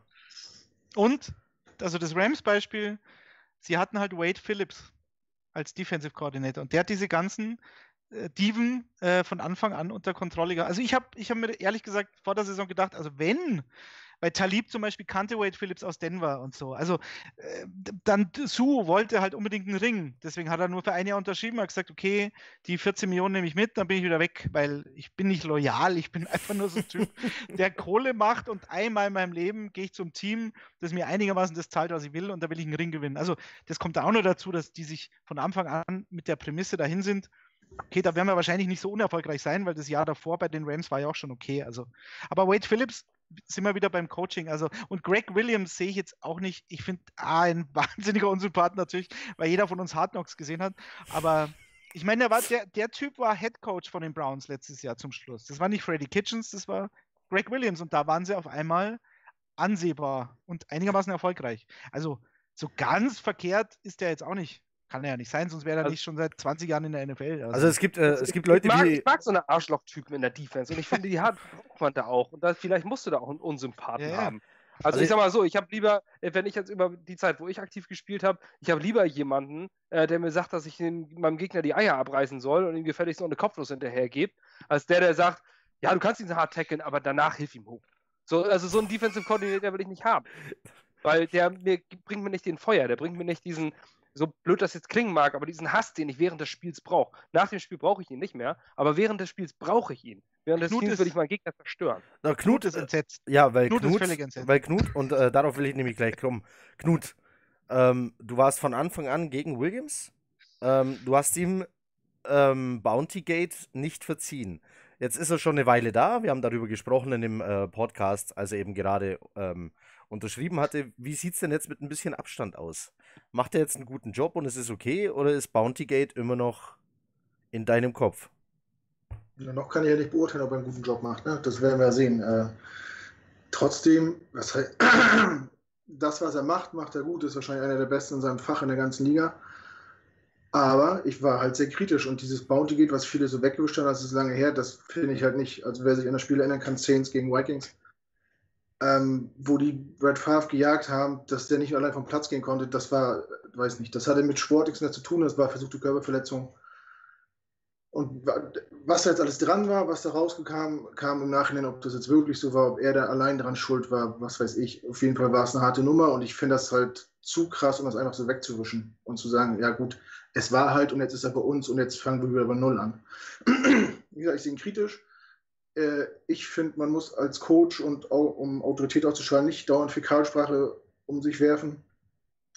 Ist nicht so meins, aber ich, ich habe auch nie Football gespielt, ich habe Fußball gespielt und da war es einfach normal, wenn man einen gefault hat, dass man ihn aufgeholfen hat. Außer natürlich Stefan Effenberg oder. Wo hast du denn Fußball also, gespielt? Kreisliga-Fußball. Bernd Trollerbach. Also in dem Bereich, wo ich Kreisliga-Fußball gespielt habe, war es nicht normal, seinem Gegner aufzuhelfen, sondern ihn dann Hurensohn zu nennen und nach, anschließend noch sagen, du kriegst auf die Fresse nach dem Spiel. Das ist bei mir normal gewesen. Ich komme vom, komm vom Dorf, man hat sich im Sommer jedes Wochenende in irgendeinem anderen Dorf im Dorffest getroffen. Da kannst du dich auf dem Fußballplatz nicht verkrachen. Dann musst du dann nächste Woche dich wieder am Tresen vertragen. Das ist anstrengend. In Schleswig-Holstein Schleswig nicht, da macht man Tresen dann weiter. Ja. mit der, mit der ja, Beschimpfung. Der, äh, ist, für mich ist er einer der besten DCs der Liga. Das, das steht, glaube ich, außer Frage. Äh, überall, wo er war, hat er gut gearbeitet. Wie gesagt, Bounty geht fand ich kritisch und mich hat sehr gewundert, obwohl die Browns richtig abgeliefert haben zum Ende der Saison, dass er keine Anfrage hatte, da den Headcoach zu machen. Dass die von vornherein gesagt haben, mit dir wollen wir es gar nicht weiter versuchen, obwohl es ja scheinbar funktioniert hat. Muss ja da irgendwann auch irgendwas im Argen gewesen sein. Aber wir werden sehen. Wenn, er, wenn sie erfolgreich sind, dann werde ich es akzeptieren. das ist sehr gnädig von dir. Vielen Dank dafür. So. Einsichtig und gnädig, wie ihr merkt. Ja. sehr gnädig. So, ähm, jetzt mal zusammengefasst, Offense, Defense, Gaze, ähm, das Team drumherum, also äh, Coaching-Stuff drumherum. Was ist den Jets zuzutrauen? Also, ich glaube, wir sind uns alle einig, wie wir hier sitzen. Wir reden, wenn überhaupt, realistisch höchstens über Platz 2 in der AFC East. Da gibt es ja noch so ein äh, Team, die dir da erstmal wegschubsen. Remo schüttelt schon den Kopf. Ich sag aber jetzt schon wieder, der Todesstern ist der ist, äh, ne, ist noch nicht ganz kaputt, aber es gibt, geht so ein, langsam unter. es gibt einen wunderbaren Podcast, wo seit fünf Jahren von Gradual Decline gesprochen wird, von Tom Brady. Ähm, ich glaube auch, es ist jetzt. Old Susa. Ja, ich sehe die Zeichen am Himmel, am Firmament. Äh, ich glaube auch, dass die Patriots dieses Jahr angreifbar sind. Das habe ich schon letzte Saison gesagt. Das ja. sagt man seit irgendwie seit Jahren, ne? Aber Immer wieder sagt man sich so, ja, so langsam jetzt, also jetzt Also so seit 15 Jahren ungefähr, ja. Seit Nein, aber jetzt. Aber der wird aber jetzt 41 oder ist 41 schon. Ja. Jetzt ist, äh, irgendwann ist er auch mal gut. Wie, wie lange also, hat Brad Favre gespielt? Er war schon in Pension. Nein, nein, wie lange hat er gespielt? Wie alt war der? 44? Nee, ich glaube nicht. nicht. Hat er nicht so lange gemacht? Nein, der war halt relativ früh sein erstes Retirement. Ich glaube, mit 36 oder so ist sein erstes Retirement. Ja, und dann war er nochmal ja, Brad the Jet. Ich glaube, meine, mit 40 da, hat er nicht mehr gespielt. Und dann war er noch. Äh, dann war er Brad the King, the Viking. Ja, Zwei Jahre, ne? Der Ja. Norweger. Ja. Der Norweger war da dann. da war was. Nein, Okay. also irgendwann ist auch äh, irgendwann Nein, also- äh, man dem Alter Tribut. Das Also Remo sieht die alt. Zeichen und glaubt, dieses Jahr schon? Ja? Ha, ich glaube, es ist vielleicht noch ein Tick zu früh, aber die Jets werden eine wesentlich bessere Rolle spielen als letzte Saison und ich glaube, ja, also es hängt viel davon ab, wie ähm, Gaze und Donald zusammen funktionieren, glaube ich. Und wenn das aber aufgehen sollte, wenn das Klick macht, dann ähm, glaube ich zumindest könnten sie den Patriots gefährlich werden. Von den anderen beiden Teams in der in eurer Division bin ich jetzt nicht so überzeugt. Ich glaub, glaube, gegen die könnt ihr ein paar Punkte holen. Also auch die, äh, du meinst auch die Bills? Äh, weil so auf dem Papier ähm, haben die sich ja vor allem auf wichtigen Positionen wie O-Line verstärkt. Also sie haben ja jetzt äh, Josh Allen einiges gegeben, was er braucht. Und kann Josh Allen deswegen jetzt aber einen Ball auch dahin bringen, wo er hin soll? Ich glaube, allein daran liegt's. Also wenn, wenn wir das Das ist ein dann... gutes Argument. Für mich Wahrscheinlich- ist Josh Allen, für mich ist Josh Allen Marcus Mariota 2.0. Der kann auf dem Boden viel gut machen, aber ist wahrscheinlich ich, Raketenarm. Raketenarm bringt dir irgendwann nicht mehr viel, wenn du den Ball nicht dahin bringen kannst, wo du ihn hinwerfen willst. Äh, Remo hat wahrscheinlich recht. Wahrscheinlich haben sich jetzt die Bills, dadurch, dass sie die O-Line gestärkt haben, ihre einzigen Schwäche beraubt. Weil diese ganzen Laufspiele von Josh Allen waren ja nicht gescriptet. Das war ja alles äh, aus der Not heraus. Achso, jetzt die muss er nicht mehr. er kann nicht werfen, wo soll er denn hinlaufen? die Pocket ist da, er kann ja gar nicht raus. Er Ja. laufen. Das stimmt. dann- Er klopft, er klopft dann immer dem, dem Tackle auf Ja, die Schulter. Lass doch jetzt mal. Lass mich mal aus. Ich will raus. Das war der beste bei denen. Ja, stimmt. Deswegen hat Seattle auch immer eine scheiß O-Line, aus dem gleichen Grund. Das ist alles bewusst. Das- Teil das- des Systems. Jetzt, jetzt mal, jetzt mal, aber ehrlich, so jetzt, jetzt äh, haben wir einen, einen Seahawker äh, in unserer Runde. Ist die O-Line wirklich so schlecht? Oder erzählen das Seahawks-Fan Seahawks-Fans nur seit zig Jahren, weil Russell Wilson seine O-Line schlecht aussehen lässt? Das klingt im ersten Moment bescheuert, aber pass auf.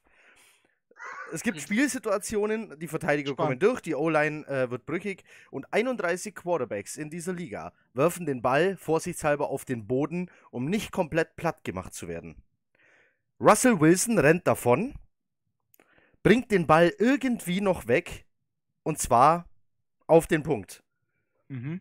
So, diese Rennerei kann er also besser wie jeder andere. Das heißt, vielleicht weiß er es zu nutzen und rennt dadurch eben mehr als es andere tun und lässt seine O-Line damit schlecht aussehen, weil es heißt, guck mal, was der Wilson davonrennen muss. Obwohl er es wahrscheinlich machen will. Weil er es kann. Und Ja, ja, ich als sag, kurzen Einwurf, als kurzen Einwurf, ich sehe auch bei vielen ähm, den, die Offensive Line gerne als den Sündenbock, also bei vielen Fans, die sagen immer, aber die O-Line ist kacke, weil man das mit den meisten Stats gar nicht beweisen kann, dass es, äh, dass es, ander, dass es anderweitig ist. Die O-Line ist gerne so ein Sündenbock. So, die sind halt unsexy von ihrer Position, unsexy von den Stats. Ähm, du wirst als O-Liner niemals der große Star, der die Girls kriegt. Und ähm, du bist, dann ist dann natürlich die Frage am Ende, äh, ist die Ola nur der Sündenbock, wenn da etwas nicht läuft? Also das sehe ich oft so. Läuft Also für nicht, mich- ist die Ola Also, kacke. fertig. zumindest ins Gras gekriegt. So schlecht kann es O-Line ja nicht gehen.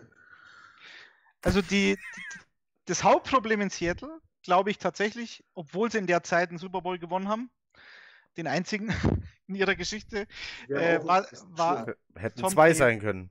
ich weiß, war übrigens, dass ich das, dass ich das auch mal irgendwo, dass ich das Werf, auch, Forrest, werf. Ach nee. dass ich das auch mal irgendwo sagen kann. Also der, das Imperium war in diesem Spiel unfassbar und nicht zu verteidigen. Das war für mich das absolute Paradebeispiel, dass du diese Offense mit, äh, mit Brady und, und äh, ähm, Josh McDaniels, es wird immer von Belichick gesprochen, aber McDaniels ist Wahnsinn als Playcaller und äh, mit, mit, mit dem Edelhans und wenn du die ähm, und James White und keine Ahnung, wer da halt in, in dem Jahr dann jeweils da diesen, diesen Pass-Catching äh, Running Back spielt, du kannst diese Offense nicht verteidigen. So viel dazu zum Thema Patriots. Und mir ist mir wurscht, ob Brady 42 oder 43 ist. Ähm, was ihnen dieses Jahr, also die Patriots, was denen dieses Jahr fehlt, ist tatsächlich, glaube ich, ein, ein richtig guter Receiver, der tief gehen kann. Ähm, und man wird, Alle anders heißt. Ne, ja, anders heißt genau, wie diese Linebacker. Ein Kiel Harry ist wie groß? ja, der ist schon größer, aber ein Kiel Harry als First-Round-Pick und ich habe letztens irgendwo gelesen oder auch getwittert, glaube ich, oder geretweetet, wie auch immer. Also ich glaube, in, in 19 Jahren Belichick hat noch nie ein Rookie-Receiver mehr als 520 Receiving Yards gehabt. Also ist schon Wahnsinn. Also ich weiß nicht, ob ein Kiel Harry da ähm, das Ruder rumreißt und dann hast du bloß noch einen Edelman und einen James White. Aber in der Division wird es wahrscheinlich wieder reichen. Zum Thema Seahawks, Tom Cable ähm, war wirklich das Problem. Zum Thema Super Bowl, wenn sich Cliff Averill nicht ähm, eine Gehirnerschütterung zuzieht, dann ist dieser, dieser Wurf an der Ein-Yard-Linie scheißegal, weil dann haben sie es bis dahin locker gewonnen, weil Cliff Averill, glaube ich, allein im Super Bowl neun Pressures hatte auf Brady. Also als der weg war, hat Brady alle Zeit der Welt gehabt. Das, das, nur noch mal, das ist ein Punkt. Ich in meinem Leben gesagt habe, Cliff Averill, wenn der sich nicht verletzt in dem Spiel, haben sie zwei Dinge. Ist aber, ah, völlig, ja. wurscht, ist aber völlig wurscht. Ich fand es nicht so schlimm, weil ich bei dem anderen Ring im Stadion war. Ich, und deswegen weißt du, wie das für mich nie wieder einen Ring gewinnen. Ich hatte, ich hatte, äh, damals war mein. Warst du Super Bowl? Ja, in New York. In, im, im, im, im Stadion, in eurem Stadion sozusagen. Das ist sehr geil. Aber es war gar kein Trick, also war einfach eigentlich ganz. Ganz weiß ich, war, ich war zwei, zwei Wochen vor dem Spiel NFC Championship gegen Remo und seine Niners wursteln und Colin Kaepernick, wobei ich diese, diese, diese Rivalität total vermisse. Das habe ich letztens auch wieder jemandem gesagt. Also 49ers mit Harbour und Kaepernick, das war Weltklasse. Gegen Seattle, dieser Battle und die zwei Coaches, die sich hassen, das fand ich, über Jahre hat das die NFL getragen. Das war super. Und jetzt musst du dich an Chicago gegen Green Bay, weil es halt so eine Tradition ja. ist, musst du das als Rivalität oder Baltimore, Pittsburgh oder solche Geschichten. Aber 49ers gegen Seattle war schon richtig geil. Egal, wo war ich stehen geblieben? Ich wollte eigentlich nur kurz was sagen, Knut. Ähm, das kennt man gar nicht von dir. Es ging zwei Spiel gegen 49ers, zwei Wochen vom Super Bowl. Zwei Wochen vom Super Bowl war ich beim Skifahren in Südtirol und schaue mir diesen, dieses Spiel in Seattle, wo Richard Sherman die, die Glanzparade aus dem Kreuzeck links oben rausholt und Crabtree dahinter dann abgeklatscht, Crabtree, unfairer Sportsmann. Weil natürlich, Arschlochaktion von Sherman ist, bin ich natürlich genauso der Meinung. Ähm, und dann, okay, Seattle Super Bowl, alles klar, wie besprochen. Und ich kann mich an den ersten, den ich erlebt habe, sozusagen, das war 2005, glaube ich, in, äh, in Detroit gegen die Steelers, wo sie uns verpfiffen haben, die Arschlöcher. Jetzt, jetzt komm, jetzt beschimpft mal, jetzt, jetzt beschimpft mal richtig los.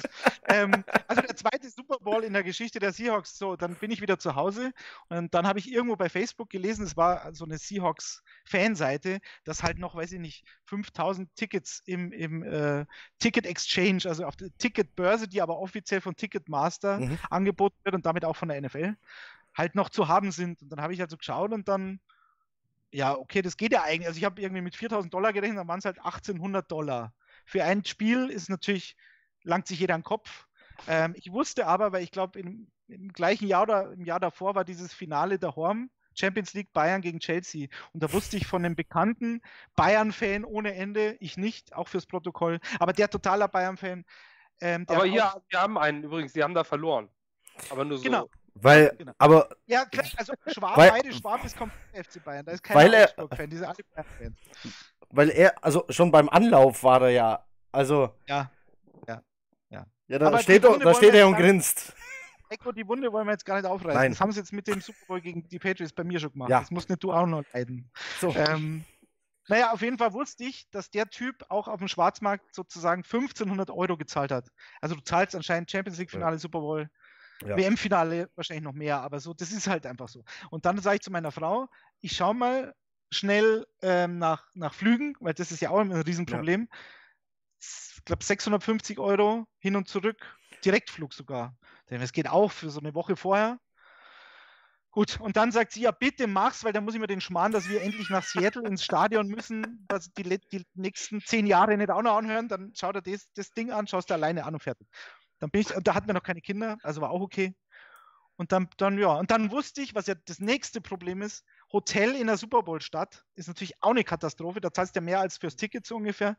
Ich hatte aber einen, einen Freund aus Schulzeiten, der in New York ähm, gelebt hat. Da habe ich ihn angeschrieben, ob er da ist. Konnte ich in Brooklyn schlafen. Das, das ist jetzt die Geschichte, die ich gar nicht erzählen wollte. Aber, aber deswegen eine, war ich eine coole Geschichte. Aber die ist, die, und wenn, wenn jemand sagt 1800 Euro für ein Ticket, dann sage ich ja. Aber wenn ich im Altenheim liege, im Seniorenstift, dann sage ich nicht, wenn ich es nicht gemacht hätte, würde ich wahrscheinlich nicht sagen, ja, Gott sei Dank habe ich mir damals das Geld gespart. da werde ich jeder Schwester, die da reinkommt und mich waschen will, werde ich die Geschichte erzählen. Also ja, von dem her. Wegen diesem dämlichen Pass, anstatt Marshall Lynch einfach den Ball zu geben, tanzte ein Patriots-Fan mit nacktem Hintern auf meinem Wohnzimmertisch. Das war nicht okay. Das ist. Das hat es nie gegeben. Ja, nein. gab's, gab's auch danach nie wieder. Hat wenigstens einen, einen glücklich gemacht. Der Pass war übrigens äh, nicht, Einen, das ja. Playcalling war übrigens nicht das Problem, sondern der Pass. Das ist auch nochmal das Protokoll. Wenn er ihm den hinten an die linke Hüfte wirft und nicht vorne rein, wo der Cornerback reinspritzen kann, dann ist alles nicht so schlimm. Und vielleicht auch das, Bel ja, das, dass Belichick aus Spielern Dinge rausholen kann, die kein anderer rausholen kann. Den hatte vorher keiner auf dem Radar. Dann, Danach auch nicht. Und jetzt hatten auch keiner mehr auf dem Radar. Außer als der Typ, der in seinem Team die meisten Touchdown-Pässe zugelassen hat. Ja. So, das ist er jetzt. Das ist jetzt sein Ruf. Glückwunsch. So. Genau. da haben wir alles gesagt über die O-Line der Seahawks jetzt, oder? Ich glaube, jetzt haben, jetzt haben wir endlich alles über die O-Line. Ja, sollten wir weiterkommen. Über die O-Line der Seahawks haben wir alles gesagt. Aber es war ein, äh, ein cooler Ausblick für die Seahawks. Was, was, glaubst du denn, was die nächste Saison, äh, diese Saison äh, reißen? Sind die Playoffs wieder drin oder? Ich fasse mich kurz, weil diese in einem Chat. Remo lacht nur. Zehn Minuten über die Seahawks zu reden, das, also das will ich nicht. Also hör auf, mich ständig über die Seahawks zu befragen. Nein, ich will ja nur, nur Nein, ich will das den Chats-Fans, ich sage, ich mache es kurz. Äh, ich finde den Schottenheimer Hans auch nicht so schlimm, wie er gemacht wird. Von mir aus, von mir aus laufen sie 45, 45 Mal pro Spiel. Ähm, das werden sie auch nicht großartig ändern. Ich glaube, dass Russell Wilson es sehr schwer haben wird, ohne Doug Baldwin so effizient zu sein wie letztes Jahr. Also der hatte die, die wenigsten Passversuche seit Jahren und gefühlt jeder Pass auf Tyler Lockett war ein Touchdown über 60 Yards. Also das kann nicht funktionieren, aber ja, also ich erwarte jetzt nicht zu viel. Letztes Jahr waren es die Playoffs, das fand ich schon relativ überraschend. Das Aus in Dallas und wie gesagt, Problem mit dem Playcalling, das werde ich Schottenheimer nicht verzeihen, weil zu merken, dass jeder Lauf für 1,8 Yards geht und dann, äh, dann noch 20 Mal zu laufen, das tut mir leid, das kann ich in 100 Jahren nicht verstehen. Damit schließe ich das Thema Seattle. Dann, dann Ganz kurz, Carsten oder Pro-Size, will ich noch wissen. Oh ja. Was ist Pro-Size? Was bist du für ein Pro-Size? Gib der kleinen Pro. Du meinst Rashad Penny? Penny. Rashad Penny, Penny ist es. Das habt ihr auch noch. Pro, ja, Pro Ist der noch da? CJ, ja. Der ist halt immer verletzt. Ja. Mr., man nennt ihn Mr. Glass. Letztens kam ich auch, aber ich habe schon gesagt, also äh, nirgendwo ist Fluktuation höher als auf der Running Back, äh, Running Back Position in Seattle. Aber komischerweise können sie da alle. Ich frage mich immer wieder, wer steht da plötzlich wieder als Running Back? Wieder ein neuer Name. Also irgendwie gefühlt jede Woche ist da ein neuer Running Back. Aber laufen kann er, egal wer es ist.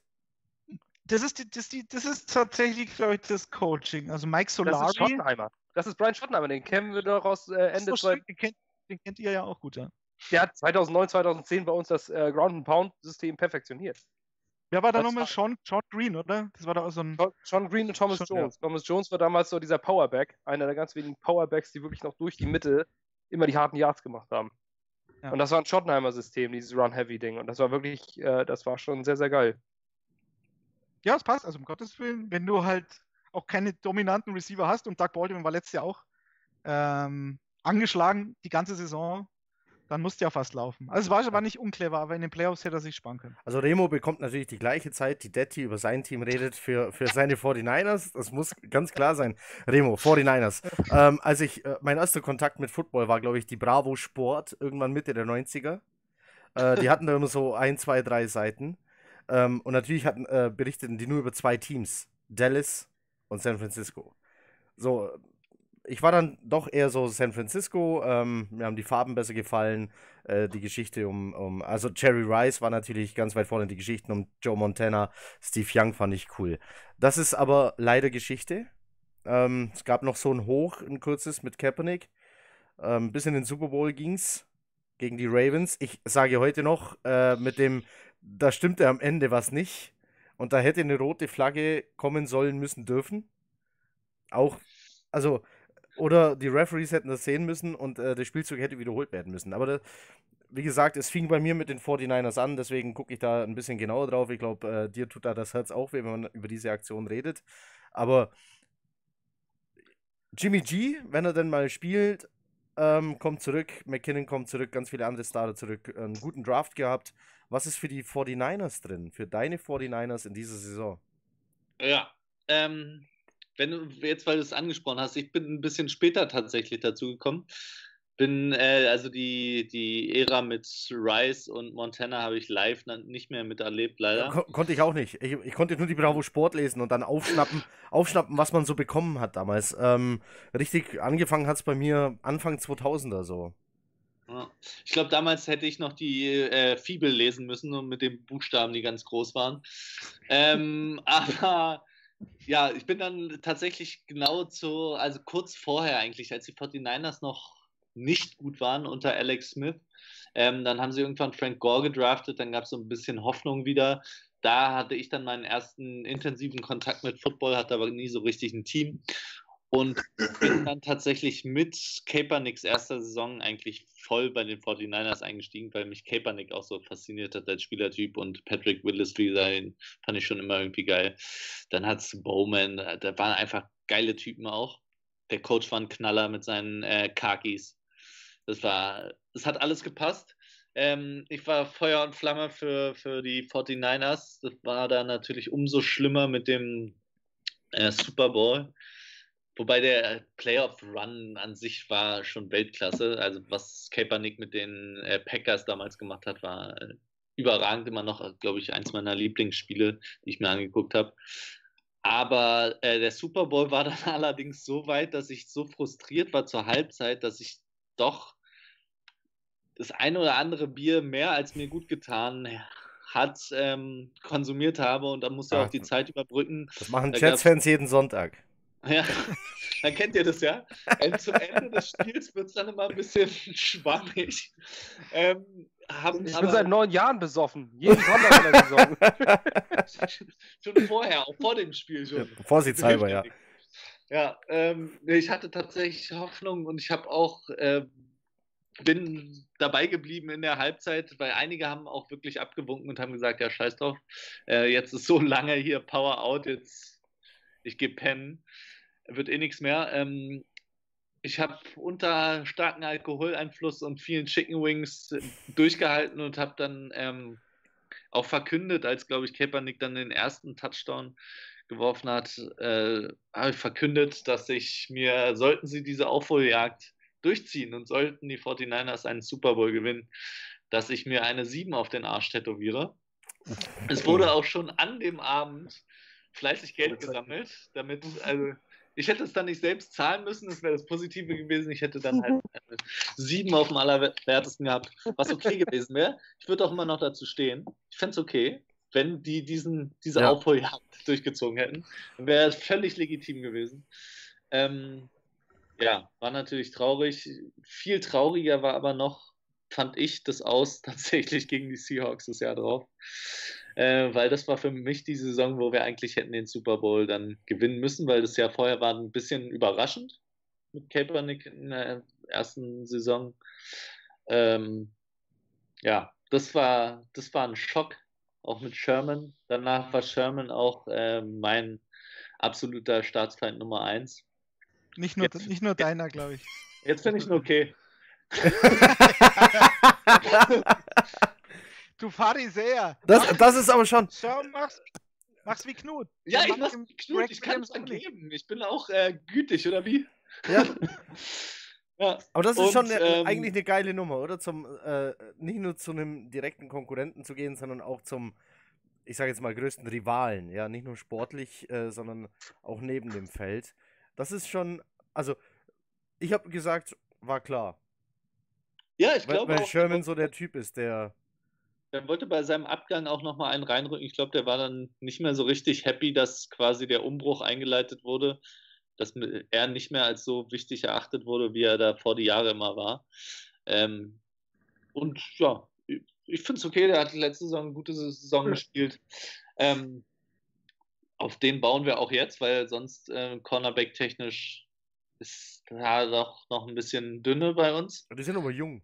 Also die können ja noch. Die haben ja Luft nach oben. Genau, genau Witherspoon ist für mich äh, die große Frage. Der athletisch bringt ja alles mit.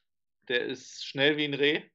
Ähm, nur muss er halt äh, auch bei seinen Leuten bleiben und nicht einfach nur gerade auslaufen stumpf. Und äh, daher, ja, mal gucken. Also genau, das Backfield, ähm, das defensive Backfield macht mir ein bisschen Sorgen bei den 49ers. Glaube aber, dass so viel gedraftet wurde, ähm, so wie in der Free Agency verpflichtet wurde und die Spieler, die schon da waren, wir hatten davor drei, drei Drafts lang äh, First Round Pick immer D-Line gedraftet. Davon ist leider nur der Butner so richtig geil. Ähm, wobei ich auch glaube, dass Thomas auch eine gute Rolle spielen kann in Situational. Ähm, ja. Aber ähm, ich, also mit Default, mit Bosa, mit Armstead, mit Thomas und Butner hast du eine D-Line, auch die eine der besten D-Lines sein sollte der Liga sollte Bosa das halten, was äh, er im College versprich, versprochen hat von seinem Game Tape. Und dann hast du solide Linebacker, hast mit Quan Alexander auch eingeholt, der hinten Seite zu Seite überall sein kann. Fred Warner hat in seiner Rookie-Saison gezeigt, dass er ein guter, guter Linebacker ist. Ähm, und daher glaube ich, dass dieser Druck, der vorne aufgebaut wird, der Secondary sehr zugute kommt. Und dann hängt meiner Meinung nach tatsächlich alles davon ab, dass Jimmy gesund bleibt. Der hat noch nie eine ganze Saison gespielt, das muss man leider so sagen. Sechs gute Spiele bisher, ne? Sechs ja. Spiele Hervorragende Spiele teilweise. Also es ist, ich glaube, nicht nur 49ers-Fans sind gespannt darauf, was der Mann imstande ist, über eine ganze Saison zu leisten.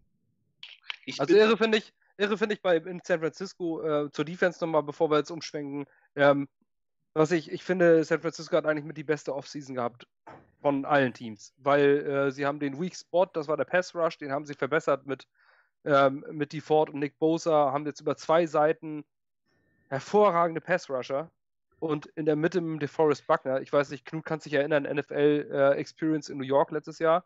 Da waren noch die Bälle mit den Händen, also diesen Handabdrücken drauf. Und äh, da war der Handabdruck von DeForest Buckner. Und äh, man halt konnte seine eigene Hand gegen diesen Ball legen und hat sich gedacht, okay, ich bin 1,80 und ich habe eine relativ normale Hand und aber ich bin nur der Daumen von DeForest Buckner. also meine Hand ist nur der Daumen von DeForest Buckner. Der ist ähm, nicht anders heißt. Das kann man Nein, der ist nicht anders. Darf ich der, da ganz kurz was einwerfen? Ja, die größten Hände in der NFL. Wenn, äh, tatsächlich die größten Hände der NFL. Ich habe gestern. Riesenpranken und ähm, und aber, neben, aber mit, diesem, mit diesem Komplettpaket und dann noch ein Quan Alexander, ich stehe total auf Quan Alexander. Ähm, der hat in Tampa Bay, was der, also das, der ist wirklich sehr, sehr präsent und das ist ein sehr präsenter Spieler. Und also ich finde das irre gut verbessert. Pass Rush kommt von beiden Seiten. Du kannst in San Francisco nicht einschätzen, von welcher Seite jetzt was kommt. Und dann kommt es auch noch durch die Mitte. Die Forest Buckner kommt nämlich auch noch sehr gut durch. Ähm, und dann brauchst, die, brauchst du auch nicht die allerstärkste Secondary, wenn du ständig beim Quarterback bist. Und äh, deswegen denke ich, hat man sich punktuell sehr verbessert. Die Frage ist nur, ob es auch in der Depth so ist, weil letztes Jahr haben auch die, der Ausfall von ein, zwei Spielern dazu geführt, dass man zum zweitschlechtesten Team der Liga wurde. Ja, muss man gucken. Wenn alle gesund bleiben, glaube ich tatsächlich, dass man äh, ein Playoff-Team sein könnte. Da werden die Rams sich immer noch umgucken. Knuts Gesichtsausdruck dazu ist super. Knut, glaubst du nicht, von, von zweitschlechtestes Team auf Playoffs? Genau. Also mir geht das ein bisschen zu fix. Wie gesagt, äh, im Frühling noch an, an zwei picken und äh, acht Wochen später auf einmal als Playoff-Team dastehen, das geht mir ein bisschen schnell. Also ich mag San Francisco auch. Ich wäre noch nicht da, aber fahrt dahin. Das ist eine hammergeile Stadt. Ähm, schöne Stadion auch, aber äh, ich glaube, man hängt sich zu sehr am Quarterback auf. Und ich, wenn man das mal kritisch betrachtet, hat er gut abgeliefert, als es für die 49ers um nichts mehr ging. Da hat er überzeugt als die Saison losging, fand ich ihn auf einmal nicht mehr so gut. Und äh, die Aktion, in der, in der er sich verletzt hat, fand ich auch äh, ein bisschen dämlich. Och also nö, du willst auch immer noch ein Jahr mehr machen. Das ist doch das, was als, als Footballspieler. Ja, das trägst du den Quarterback ein, wenn du nach außen läufst, kämpf im letzten Jahr und mach nicht den sicheren Schritt äh, über die Außenlinie. Das ist richtig. Zwei Jahre können wir also, also, also ich finde ja, Moment, okay. Moment, er will Moment. ja wenigstens nach vorne. Es ist aber, finde ich, schwierig, weil er wurde ja nicht weggeschneuzt oder weggenatzt, sondern er hat, hat, er hat einen falschen Tritt gemacht, bei dem ein Kreuzband gern mal reißt. Das ist aber ja, durch Kontakt. Ja, natürlich, aber. In Kontakt wäre es ja nicht gekommen, wenn er rechtzeitig rausgeht. Also, ist doch was, was, was, es ist aber, wenn dein. Aber bevor das, du kannst auch dem Spieler jetzt nicht, nicht vorwerfen, dass er sich das Kreuzband reißt. Also, wenn, Nein, ehrlich. es ist auch nicht okay, wenn dein, sagen, wenn dein Quarterback dem Ball überhaupt nicht nachgeht, ist es auch nicht okay. So kannst du nämlich auch einen Super Bowl verlieren. Jam an dieser Stelle. Jam, Jam übrigens. Aber, ja. Also, ich wir haben, das, wir haben aber, wir haben nur ganz kurz, ganz kurz nochmal. Ich möchte sogar gerne die 2000, nur ganz kurz am Rande die 2011er Indianapolis Colts nennen. Ja, auch von einem Top-Team. Gegen, äh, die, gegen die Jets verloren haben zu Hause. Ja, also in New York. Da war ich. Der Quarterback, dann sind die plötzlich 2-14 und eine Saison später sind die plötzlich wieder gut. Also manchmal hast du so eine Ausreißersaison nach unten. Du hast sogar, du hast solche Ausreißer sogar in einer Saison. Ich habe die Jets einmal in meinem Leben live gesehen und das war das Schlimmste. Da war Munich Cowboys gegen die Schwäbisch Hall Unicorns, war sensationell dagegen. Das mit Marx, Marx Sanchez. Ich habe in meinem Leben, also das war 2010, da sind die ins AFC Championship Game gekommen. In Pittsburgh haben es dann verloren. Ja. Das ist unfassbar. Da hatte ich glaube, Jericho, Jericho Cotchery, ja. auch so ein, so ein Possession Receiver, der mich so an Quincy Nunva, Cotchery ist für mich ein Spieler. Ähm, Mark Sanchez, das war, das war Wahnsinn. Das könnt ihr euch nicht vorstellen. Und Sean Green und LT waren, glaube ich, die Running Backs. 6 zu 10 für die Miami Dolphins am 12. Dezember 2010. Es hatte ungefähr 3 Grad und hat so, so Nieselregen, der dann irgendwann so in Schneefall überging. Und ich habe dann im vierten Viertel, im vierten Viertel, Mitte Viertel, sag jetzt könnt ihr mir Arsch lecken. Da bin ich raus, bin abgereist. Weil das war, da stand es zur Halbzeit 6 zu 3 oder ja, also auf jeden Fall, die, die, Jets, äh, die, die, Jets haben zwei Field Goals zustande gebracht. Mark Sanchez immer, weil ich, ich, ich saß total weit unten. Ich habe relativ kurzfristig da Karten bekommen. Und bei den Jets war es deutlich leichter als bei den Giants. Und dann saß ich wirklich so Endzone und habe dann so das den Keller beim Aufwärmen. Das war schon das, das Highlight. Und dann kamen die, die Miami Dolphins, die kamen links von mir aus, aus dem Gang raus und haben dann diesen, diesen Pre-Game-Huddle gemacht. Das war das zweite Highlight. Und dann kam keins mehr. Und immer wenn Mark, Mark Sanchez stand da und immer, wenn sich auf einen Kilometer ein Passrusher äh, ihm genähert hat von den Dolphins, hat er im Boden geschmissen. Also da war nicht mal einer in der Nähe. Das war, jeder Pass war intentional grounding. Jeder. Mark Sanchez hat es geschafft, den Brutal. an einem Arsch den Ball zu verlieren. Ja, ich weiß, aber das war, da waren sie gut und da war auch, ich habe ich hab ihn immer, eigentlich immer verteidigt, ähm, das Jahr davor auch, ich immer, was wollt's denn, der ist im, im AFC Championship Game, ich glaube gegen die Colts haben es da verloren, ja. oder? 2009. So schlecht ist er nicht, genauso wie Blake Bortles in einem AFC Championship Game war vor zwei Jahren. Darf man auch nicht vergessen. So, Flecko hat einen Super Bowl gewonnen. Ja, aber Flecko war richtig gut in diesen Playoffs, wo er ihn dann gewonnen hat. Aber Blake Bortles war zumindest nicht so schlecht und, und, und Sanchez war auch nicht so schlecht dass er es verhindert hat, dass sie ins, ins äh, Championship Game kommen. Aber das, das war mein Twitter Blake Bortles Facts. Das ist einer ja. meiner Lieblings-Twitter. Ja, ja, der ist, ist ein grandioser Account. Das sind alles Fakten. Alles. Ja, also bisher äh, hat selten ein Quarterback oder kein Quarterback so wenig Spiele bei den Rams verloren wie Blake Bortles. also, der, hat auch noch nie, der hat auch noch nie einen Super Bowl verloren. Ist auch ja. Genau. Max Sanchez auch nicht. Max Sanchez auch. Auch nicht. Aber, Wo ja, ist denn der jetzt? der ist doch noch gar nicht. Noch, Max Sanchez ist doch noch gar nicht. Ja, der, ist, der, ist, der, war letztens bei NFL Network. Der ist äh, ah, okay. auf Übrigens, 2010 gab es noch diesen, da wollt ihr euch auch fragen, habe ich jetzt extra nicht gegoogelt, da gab es diesen Feuerwehrhans noch, dieser Ed. ja, Fireman Ed gibt es immer noch. Fireman Ed, durfte ich letztes Jahr kennenlernen, super Typ. Ja. Gibt's noch. Ja. Das wollte ich nur wissen, weil der war doch mal weg eine Zeit lang, 2010 ja. war er noch da. Und äh, jetzt wirft man ihm vor, ein bezahltes Maskottchen zu sein. Also ganz viele Vorwürfe. Der ist damals äh, gegangen weil er gesagt hat, Mark Sanchez ist mein Quarterback und er hat dann sein, ähm, er hatte immer das gleiche Trikot an und er hat das dann äh, durch einen Mark Sanchez Trikot ersetzt, um sein, seine Loyalität zu seinem Quarterback zu, zu zeigen. Ähm, dann, es gab dann wüste Beschimpfungen auf der Tribüne wohl, worauf er ihn gesagt hat, okay, das muss ich mir nicht mehr geben, gucke ich mir meine Jets von zu Hause aus an. Ähm, die Jets okay. selber haben ihn dann wohl zurückgeholt und gesagt, komm wieder, mach wieder den Jets-Chant und mit Feuerwehrhelm. Äh, er kam dann zurück, hat aber noch nicht den Chant gemacht, sondern ohne Feuerwehrhelm, einfach nur Publikum zugucken und fertig. Und angeblich wurde er jetzt dafür bezahlt, das zu tun.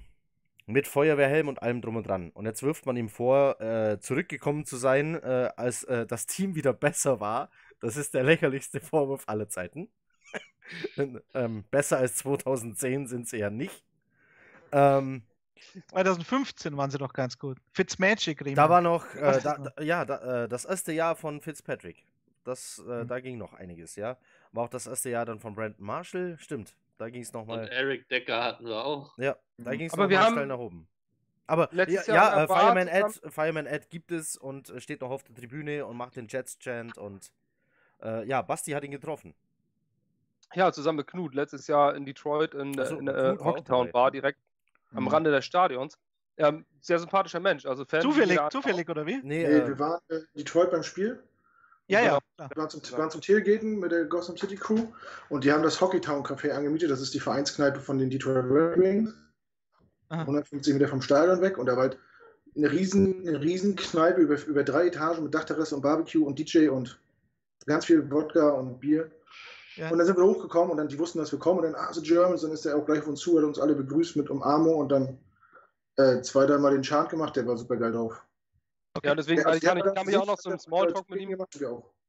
Ja, ich kam noch zum Smalltalk an der Bar bei einem grausigen Leitbier. Ja, die Amis stehen drauf. Ähm, haben uns äh, haben wir halt noch ein paar Worte gewechselt und er hat auch gesagt, dass äh, das war unsäglich. Er ist nur als, als Fan im Stadion hat auch seine Tickets gekauft und dann äh, wirst du über, über soziale Netzwerke zu der Zeit, dann, als es groß aufkam, über nur beleidigt und bepöbelt und, und angefeindet und liest negative Zeitungsberichte und sowas und sagst dir, mein Gott, ich bin einfach nur ein normaler Typ, der seinem Job nachgeht und, äh, und bin hier, bin hier das Hassobjekt, weil ich äh, irgendeinen Spieler unterstütze gerade in, in der New Yorker Medienwelt, die ja teilweise sehr, sehr kompromisslos ist. Mhm. Ähm, und hatte dann deswegen keinen Bock mehr drauf. Das war der einzige Grund. Das hat er gesagt. Er hat einfach gesagt, er hat keinen Bock mehr, in einem Zeitungsbericht beleidigt zu werden. Er sagt, er hat auch einen Bruder und, und Kinder und, und das, äh, das war ihm einfach zu viel. Er sagt, wenn du Spieler bist und Millionen verdienst, dann musst du damit leben, aber doch nicht als normaler Typ. So, ja, und das. Musst du äh, damit leben? Ich war, äh, Detti und Remo, ihr seid ja, Personen des öffentlichen Lebens, sage ich jetzt mal, ja. Ihr, ihr ja, ja, ja, ja, Social Media äh, fleißig unterwegs und äh, jetzt veröffentlichst du da so ein Power Ranking. Ähm, gut, du hast jetzt vielleicht nicht auf allen zehn Positionen äh, die Miami Dolphins, aber musst das ja äh, dann trotzdem verteidigen. Ist das so extrem? Kommen da, kommen, kommen, kommen, kommen da Leute und schießen äh, mit ihrer Kritik, nenne ich es mal, übers Ziel hinaus? Ähm, passiert das oft? Darf, darf ich sowas fragen? ja, ja. Remo, du? Willst du? Bist du schon beschimpft worden? Ja, klar. Also ich meine, dein Power Ranking war kurios. Mein? Muss man sozusagen, ja. Och. da fand ich Carstens nee, kurioser. Ich bin, ich bin, ja immer der Meinung, dass äh, so Power Rankings ist ja, also man muss sich irgendwas vornehmen, wonach man bemisst. Ich habe einfach gesagt, ich gucke mir die Kader an und äh, bewerte danach. Ähm, und fand mein Ranking auch völlig legitim. Aber das ist ja immer das Schöne, dass ähm, ja. ist, du fragst 30 Leute, Power Ranking zu machen, kriegst 30 verschiedene Power Rankings. Klar. Und jeder findet das Power Ranking des anderen irgendwie völlig daneben. Und äh, so ist es bei den Leuten ja auch. Dann hast du teilweise, bei mir stand dann drunter von, ja, ähm, sehe ich genauso, bis zu hin zu, was hast du denn geraucht? ähm, bist du, ja, hast du schon wieder, äh, ja, keine Ahnung. Also es ist wirklich kurios. Okay, wa Leute was hast du denn geraucht? Was, was hast du denn geraucht? Ist ja noch, äh, ja. Ja, mir ist das auch, also man Liest kann das noch? auch gar nicht ernst nehmen. Liest ja. man überhaupt alle Kommentare? Ja, ich finde es los. Ich, also ich lese alle und ich freue mich auch drüber. Ich freue mich auch über die, äh, die so, also solange sie okay sind, also so was hast du denn geraucht oder bist ja, gut, du schon wieder besoffen und alles okay. Aber geht's auch mal also so, so, unter die Gürtellinie? Richtig beleidigend. Ja, gibt es natürlich irgendwie gar keine Ahnung oder so. Ja, aber es ist auch, es ist alles in, im Rahmen. Also da ist jetzt keiner, der ganz beleidigend jetzt wird. Das wäre auch bei so einem Power-Ranking aus nichts ein bisschen aus der Hüfte geschossen, finde ich. Ja, ich finde, das ist eine der schlimmsten Unarten überhaupt gerade in sozialen Netzwerken. Dieses, das Wort Ahnung ist für mich eins der Unwörter des, äh, des Footballjahres. Weil äh, es wird immer gleich, es hat immer gleich jemand keine Ahnung von Football oder super viel Ahnung von Football. Und also ich finde, das ist immer wie so ein Wissensbattle teilweise in den ja. sozialen Netzwerken, der ist so grausam. So. Es ist ja gerade gerade ah. bei, bei Rankings, wie ihr schon sagt, das ist ja, das ist ja an sich, subjektiver geht es ja nicht. Also es, ist, ähm, es gibt nichts Sinnloseres, als jemanden davon zu überzeugen, dass sein Ranking Schmarrn ist. Ja, aber das ist ja, deswegen ist es ja Science. Das ja. ist, also das ist, das ist völlig unlogisch, jemanden davon zu überzeugen, dass das jetzt nicht, nicht so stimmt, sondern derjenige, der dann denjenigen beschimpft, aufgrund dessen Rankings, sieht das halt anders. Aber das ist ja völlig in Ordnung. Das ist genauso sinnlos, wie sich über Musik zu streiten. Das werde ich auch in meinem Leben nicht mehr verstehen, wie man sich über Musik streiten kann. Das ist völlig sinnlos. Das macht, ist doch völlig klar. Dem einen gefällt es, dem anderen nicht. Ja. Und äh, ich sage, keine Ahnung, ich habe die Eagles an 1 und die Colts an 2. Ja, weil ich halt glaube, wenn alles optimal läuft, sind die Colts nicht mehr weit entfernt. Und die hatten, glaube ich, auch eine super Offseason. Die haben mir noch besser gefallen als die 49ers. Obwohl sie fast kein Geld in der, in der Free Agency ausgegeben haben, weil sie meiner Meinung nach schon so ein, ein gutes Team haben, dem nicht mehr viel fehlt. Und einen guten Coaching-Staff. Und die Eagles die waren schon mal da, deswegen habe ich die noch vor den Colts. Aber da kann, da muss, da, da muss jetzt mich keine, ich muss aber auch keinen überzeugen, ähm, oder ich würde, das würde ich aber generell nie machen, jemanden meine Meinung aufdrücken wollen, zum Beispiel. Und ich, bei mir ist es ja noch ein bisschen anders, ich weiß nicht, ob das dann schon der Übergang zu Fantasy Football ist, aber bei mir ist es halt noch ein bisschen anders. Ähm, wir hatten vor, vor, vor, zwei oder drei Jahren, als wir halt angefangen haben, da habe ich zum Beispiel diese, ähm, nicht bei Instagram gemacht, sondern, sondern halt auf der Facebook-Seite und da hast du dann auch absolut unverständlich für mich, aber du musst es halt hinnehmen. Da wurde halt, wurdest halt dann gefragt, keine Ahnung, soll ich Quincy Inumba, also nicht vor zwei Jahren, aber zum Beispiel, soll ich Quincy Inumba aufstellen oder äh, Devin Funches jetzt nächstes Jahr zum Beispiel. Ja? Und dann sagst du, naja, mein Gott, dritter Receiver du, oder als Nummer zwei, du hast einen Haufen Bi-Weeks. Oh Gott, nimmst halt einen Inumba, weil der gegen einen letztes Jahr zum Beispiel wäre es so gewesen, gegen einen schlechten Slot-Receiver spielt, zum Beispiel als Argument, dann geht es natürlich in die Hose, weil der Defensivkoordinator vom Gegner sagt, nee, der Quincy, der ist super und den doppeln wir in der Slot. Und weil unser Cornerback so scheiße ist, zum Beispiel. Und nimmt den aus dem Spiel. Ja, aber das kann ich natürlich vorher nur ahnen, aber natürlich nicht wissen. Und dann, wenn am Dienstag mir jemand schreibt, na toll, vielen Dank für den Tipp,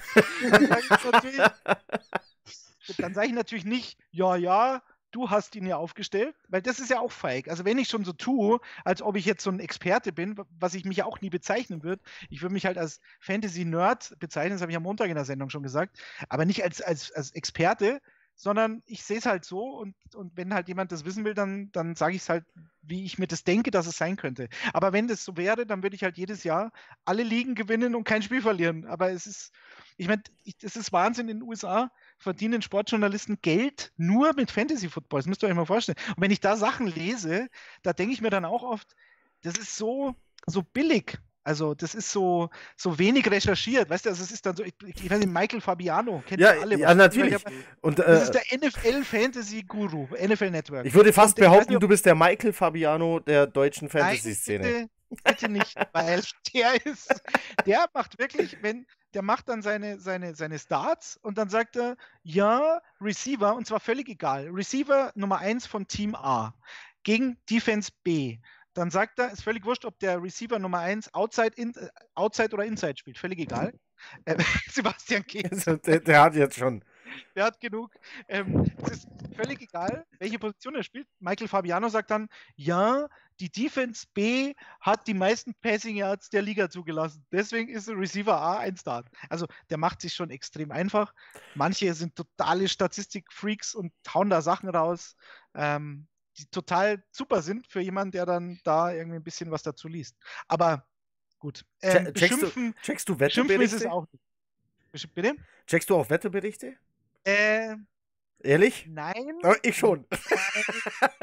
ich habe ich hab dann, das kriegst du dann auch mit, gerade bei Twitter. Oh, Weather Forecast in Cleveland.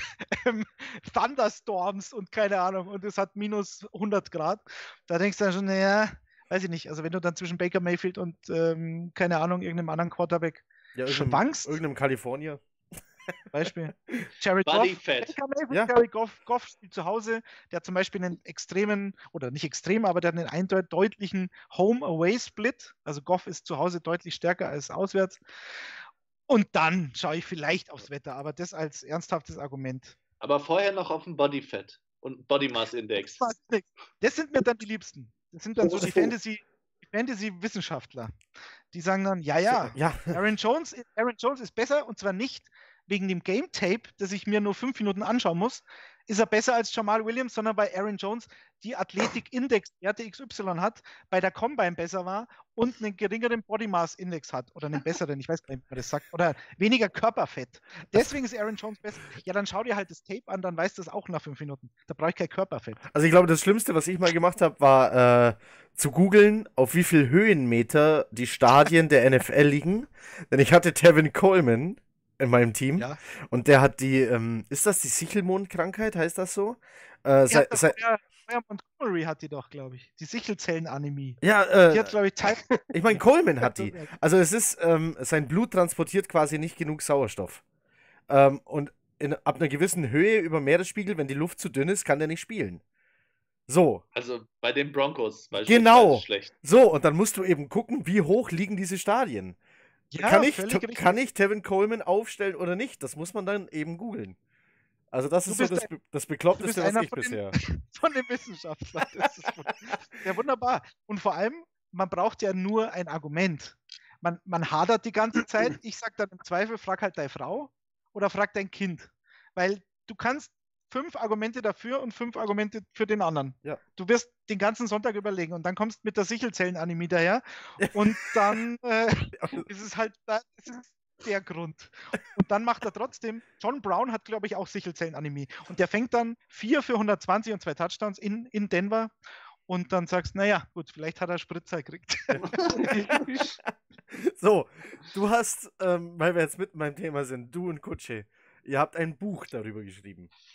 Ein E-Book. Ein ja, ja. E-Book. Also Buch klingt immer so nach ja, äh, aber, aber E-Book e macht ja. ja mehr Sinn. Äh, du hast es auch ähm, ganz cool begründet. Ähm, wenn das wenn es drucken lässt, kommt später raus und du kannst keine Updates mehr machen. So, jetzt hast du da ein Power Ranking drin und äh, die Hälfte verletzt sich da äh, in einer Woche, wenn die Trainingscamps anfangen und dann ist dein Power Ranking dahin. Also brauchst du Updates, also ist es ein E-Book. Genau. Ja. Was erwartet uns? Was, ähm, auf was kann man sich freuen? Also ich weiß es schon, ich habe mir das heute einverleibt. Ähm, ja, genau, dann bitte, bitte 10 Euro, wo, wo kann man es beziehen? Für einen Zehner momentan zu kriegen? Ähm, bei uns auf der Homepage eigentlich ganz, also footballerei.de, theoretisch kann man dann noch slash fantasy-football-guide eingeben, das reicht, ohne Jahreszahl, weil das bleibt dann so. Wenn wir es nächstes Jahr wieder machen, bleibt es dann die, die UAL. Aber auch footballerei.de, da ist es ganz oben, da klickst du drauf. Oder in unseren Netzwerken ist es auch, ähm, äh, also sozialen Medien auch relativ präsent im Moment.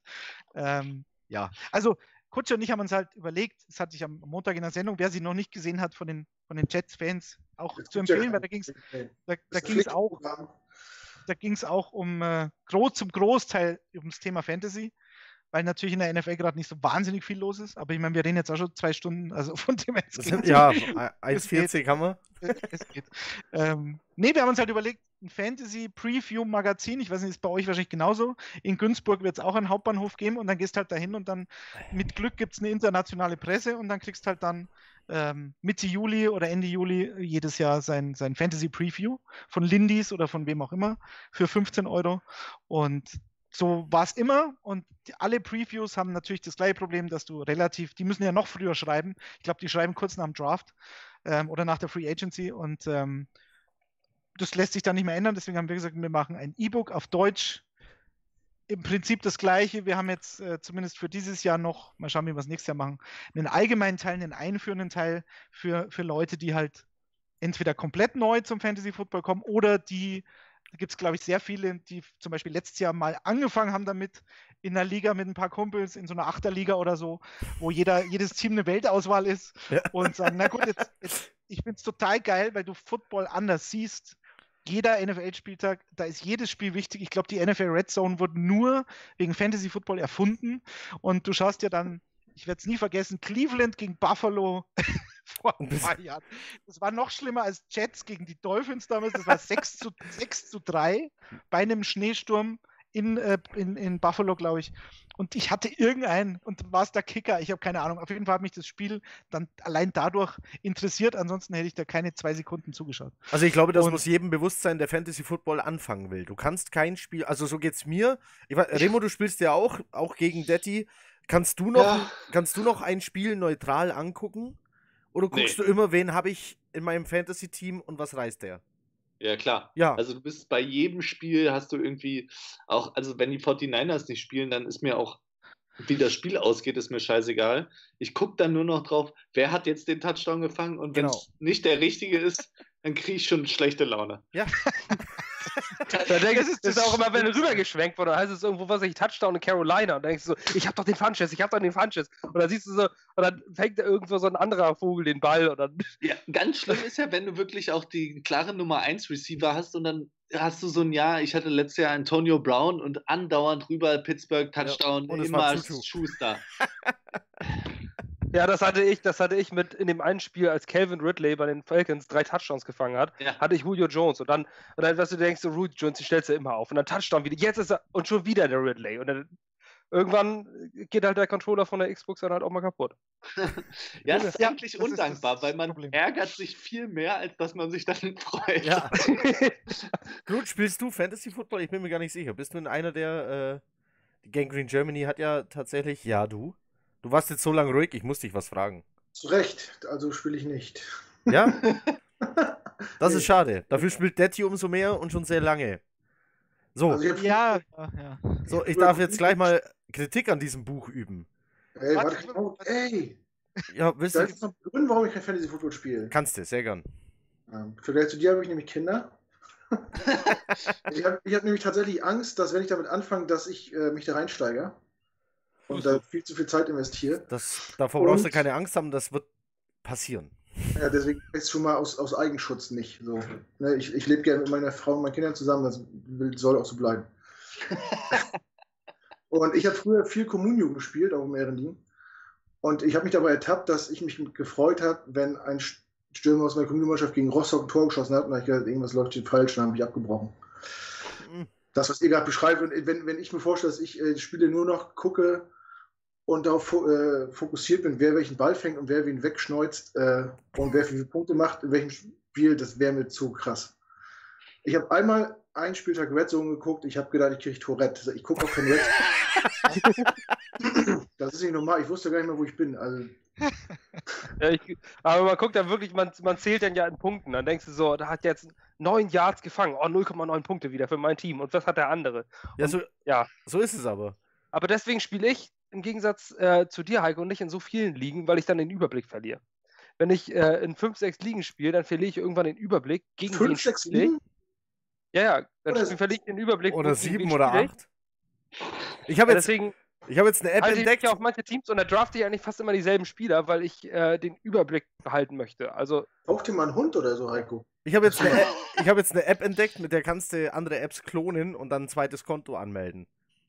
Also die NFL ist für mich jetzt, äh, aber kann jetzt Grenzen ehrlich, setzen, das Wichtigste, wie sie was will. Wir haben, also, wir, also Heiko und ich haben das jetzt auch auf ein neues Niveau gehoben. Wir sind jetzt Owner in einem mit äh, Franchise-Tag und Gehältern und ähm, allem drum und dran. 45 ja. Mann-Kader. Also das ist, äh, das ist schon sehr deep. Das geht äh, über sämtliche, also Linebacker und Defense Line und Safety und also alles mehrfach besetzt. Ähm, das ist schon, schon sehr ins Detail. Das ist, macht aber auch richtig Laune, weil man sich den ganzen Tag damit beschäftigt. Aber deswegen kannst du doch, ja, deswegen kannst du doch trotzdem noch in sieben oder acht anderen Ligen spielen. Also das, zu diesen, zu, Entschuldigung, bitte, deine Kritik will ich auf jeden Fall hören. Meine bitte. Kritik willst du ähm, hören. Dieses Buch ja, macht mir das Leben zur Hölle. Es wird nicht mehr so leicht sein zu gewinnen, wenn Leute dieses Buch lesen. oh Gott, ja, das ist natürlich. Äh, was magst du trinken? Du was magst du trinken? Du hattest, Du hattest, also ich hatte bisher, ich muss ja echt sagen, ich habe mir das äh, heute so mal runter und dann, dann liest du so die ersten Punkte und denkst du, okay, kenne ich, kenne ich, kenne ich, kenne ich. Und dann kommst du so zu Überschriften äh, wie mit den Quarterbacks. Und klar war ich auch schon in Ligen, wo einer in der ersten Runde sich Aaron Rodgers geholt hat. Und ich, ich fand das eigentlich toll, dass er das getan hat. Der Klassiker, ja. ich fand das ganz toll. So, du weißt aber gleich, erste Runde holt sich jemand einen Quarterback, ha, Anfänger. So, und dann steht hier in diesem Buch, tut das nicht. Das ist schlecht für mich. ja. ähm, so, was haben wir hier denn noch? Ah, die Überschrift ist die richtige Draft-Strategie. Ja, da steht ganz viel zu äh, Running Backs. Dann kommt noch eine Überschrift, das Sicherheitsnetz. Das könnt ihr nicht machen. Jetzt kann ich mir in der letzten Runde, ich hatte letzte Saison, äh, vorletzte, Entschuldigung, ähm, nein, letzte, klar, ich hatte Connor. Ich habe den mhm. gedraftet und zwar früh, weil mhm. gab ja keinen anderen. Mhm. Der war in anderen Ligen, war der ganz lange Free Agent, bis irgendjemand geschnallt hat, jetzt Moment mal, dieser Bell, der spielt hat, ich glaube, der kommt wirklich nicht mehr. Es ist halt dieses, äh, also da geht es jetzt tatsächlich äh, um, um Handcuffs, ja. die man ja, ja wirklich sinnvollerweise nur bei Runningbacks anwendet. Es wird gerade bei Handcuffs, da hat der am Montag Flo auch schon drüber gesprochen, es war halt früher, also als wir angefangen haben, ich glaube ich 2007, Flo glaube ich schon 2005, ähm, mit Fantasy, da war es schon so, da hast du viel mehr diese Adrian Peterson Hanseln gehabt, also diese, diese Workhorse-Typen, Ladanian Tomlinson, die ungefähr 400 Rushes pro Saison kriegen und das über Jahre und die dann oft auch so einen klaren Backup hatten. Und das wird jetzt in der heutigen NFL immer weniger, weil du viel mehr so Typen wie Ty Montgomery auf einmal hast ähm, oder, oder Tariq Cohn, die äh, oder James White, die jetzt nicht, wenn sich der der Primary Ball Carrier, nennen wir mal so, also sei jetzt mal bei, bei Chicago Ty Montgomery verletzt, dann ist es nicht so, dass Tariq Cohen dann 25 Mal laufen darf. Oder wenn Melvin Gordon ähm, streikt, was ja sein kann, den haben wir jetzt zum Beispiel im, im, im Fantasy Guide ganz normal, habe ich, den, hab ich den gerankt in den Top 10. Und äh, wenn der streikt, wie du schon sagtest, wird es ein Update geben per E-Mail an alle Käufer, um das noch abzuschließen kurz, äh, sagen wir nach dem dritten Preseason-Spiel, werden wir da noch eine E-Mail verschicken mit Updates zu wichtigen Spielern. Nicht zu allen, aber zu, falls sich da was ändert, wenn Tyreek Hill von der NFL gesperrt wird. Wie jetzt Chris Herndon zum Beispiel. Chris Herndon, das war wirklich, da hatten wir den, ähm, da hatten wir den, quasi den Redaktionsschluss und alles war okay. Du schaust ein paar Mal drüber, wir schicken es uns hin und her und so weiter. Und dann alles klar, 100%, die Final Version, ich glaube fünf Minuten später. Chris Herndon übrigens vier Spiele gesperrt. Ich so, ja, natürlich. Aber ich hatte, ich hatte jetzt in dem Fall Chris Herndon tatsächlich nicht gerankt bei den Titans, weil der wäre auf jeden Fall, ich habe 20 Titans gerankt und da wäre er auf jeden Fall dabei gewesen. Ähm, ich glaube 500, 500 Yards und vier Touchdowns letztes ja. Jahr als Rookie eben. Und da, es hieß aber schon, dass er wahrscheinlich wegen diesem Verkehrsunfall gesperrt wird. Ja, da, am Anfang waren es noch zwei Spiele, waren noch im, ja. äh, äh, im Rennen und dann also kam eben noch so eine ominöse Zeugenaussage dazu, ähm, dass jemand geschädigt wurde. Und dann sind es natürlich in der NFL gleich vier. Und den haben wir zum Beispiel separat behandelt, genauso wie Kareem Hunt, und äh, Todd Gurley haben wir auch ein bisschen ausführlicher behandelt, weil das sind natürlich die Fragen, die, die, du dir zum Fantasy Draft stellst. Was mache ich mit den Leuten? Wir hoffen natürlich für alle, dass bis zum Saisonstart oder nach dem dritten Preseason-Spiel diese Fragen alle geklärt sind. Und jetzt, ist, Todd, jetzt ist es noch schwierig. Und Todd Gurley ist auch so ein Beispiel, den mochte ich als Spieler super und dann habe ich angefangen Fantasy zu spielen gegen Daddy und Daddy hat Todd Gurley als Keeper und jedes Jahr fliege ich gegen Daddy raus, immer Wegen weil Todd, Todd Gurley ein Monsterspiel ja. macht und mittlerweile kann ich den nicht mehr ab. geht's mir übrigens, geht's mir seit Jahren. Der hat mir auch schon ich hasse mit, mit Bell? Bell, der jedes Mal gegen mich ein Sensationsspiel macht, immer. Also ähm, Gurley macht mir das Leben zur Hölle. Ähm, leider immer wieder ähm, ja, gewisse Tight Ends, die dann von manchen Leuten zweite, dritte Runde genommen werden, weil sie eben scharf auf diese 2, 3, 4, 5 ähm, High-Scoring Tight Ends sind. Und ausgerechnet gegen die tritt sie dann an. Und ja, und Travis Kelsey ist eben locker mal für 20, 25 Punkte gut. Was für ein Tight End wirklich enorm ist. Wenn er nicht sogar schon mehr geschafft hat, weiß es gar nicht. Den kann ich nicht leiden. Also immer gegen dich, oder? Weil das finde ich ist auch bei jedem Fantasy-Spieler gleich. Der hat diesen einen Spieler, der nur gegen dich punktet. Gefühl, dass, dass immer gegen mich geht der natürlich ab. Oder, oder er bringt überhaupt nichts und du denkst dir, alles klar, den schmeiß ich raus und hol natürlich. mir jemand anders. Und danach geht er durch die Decke.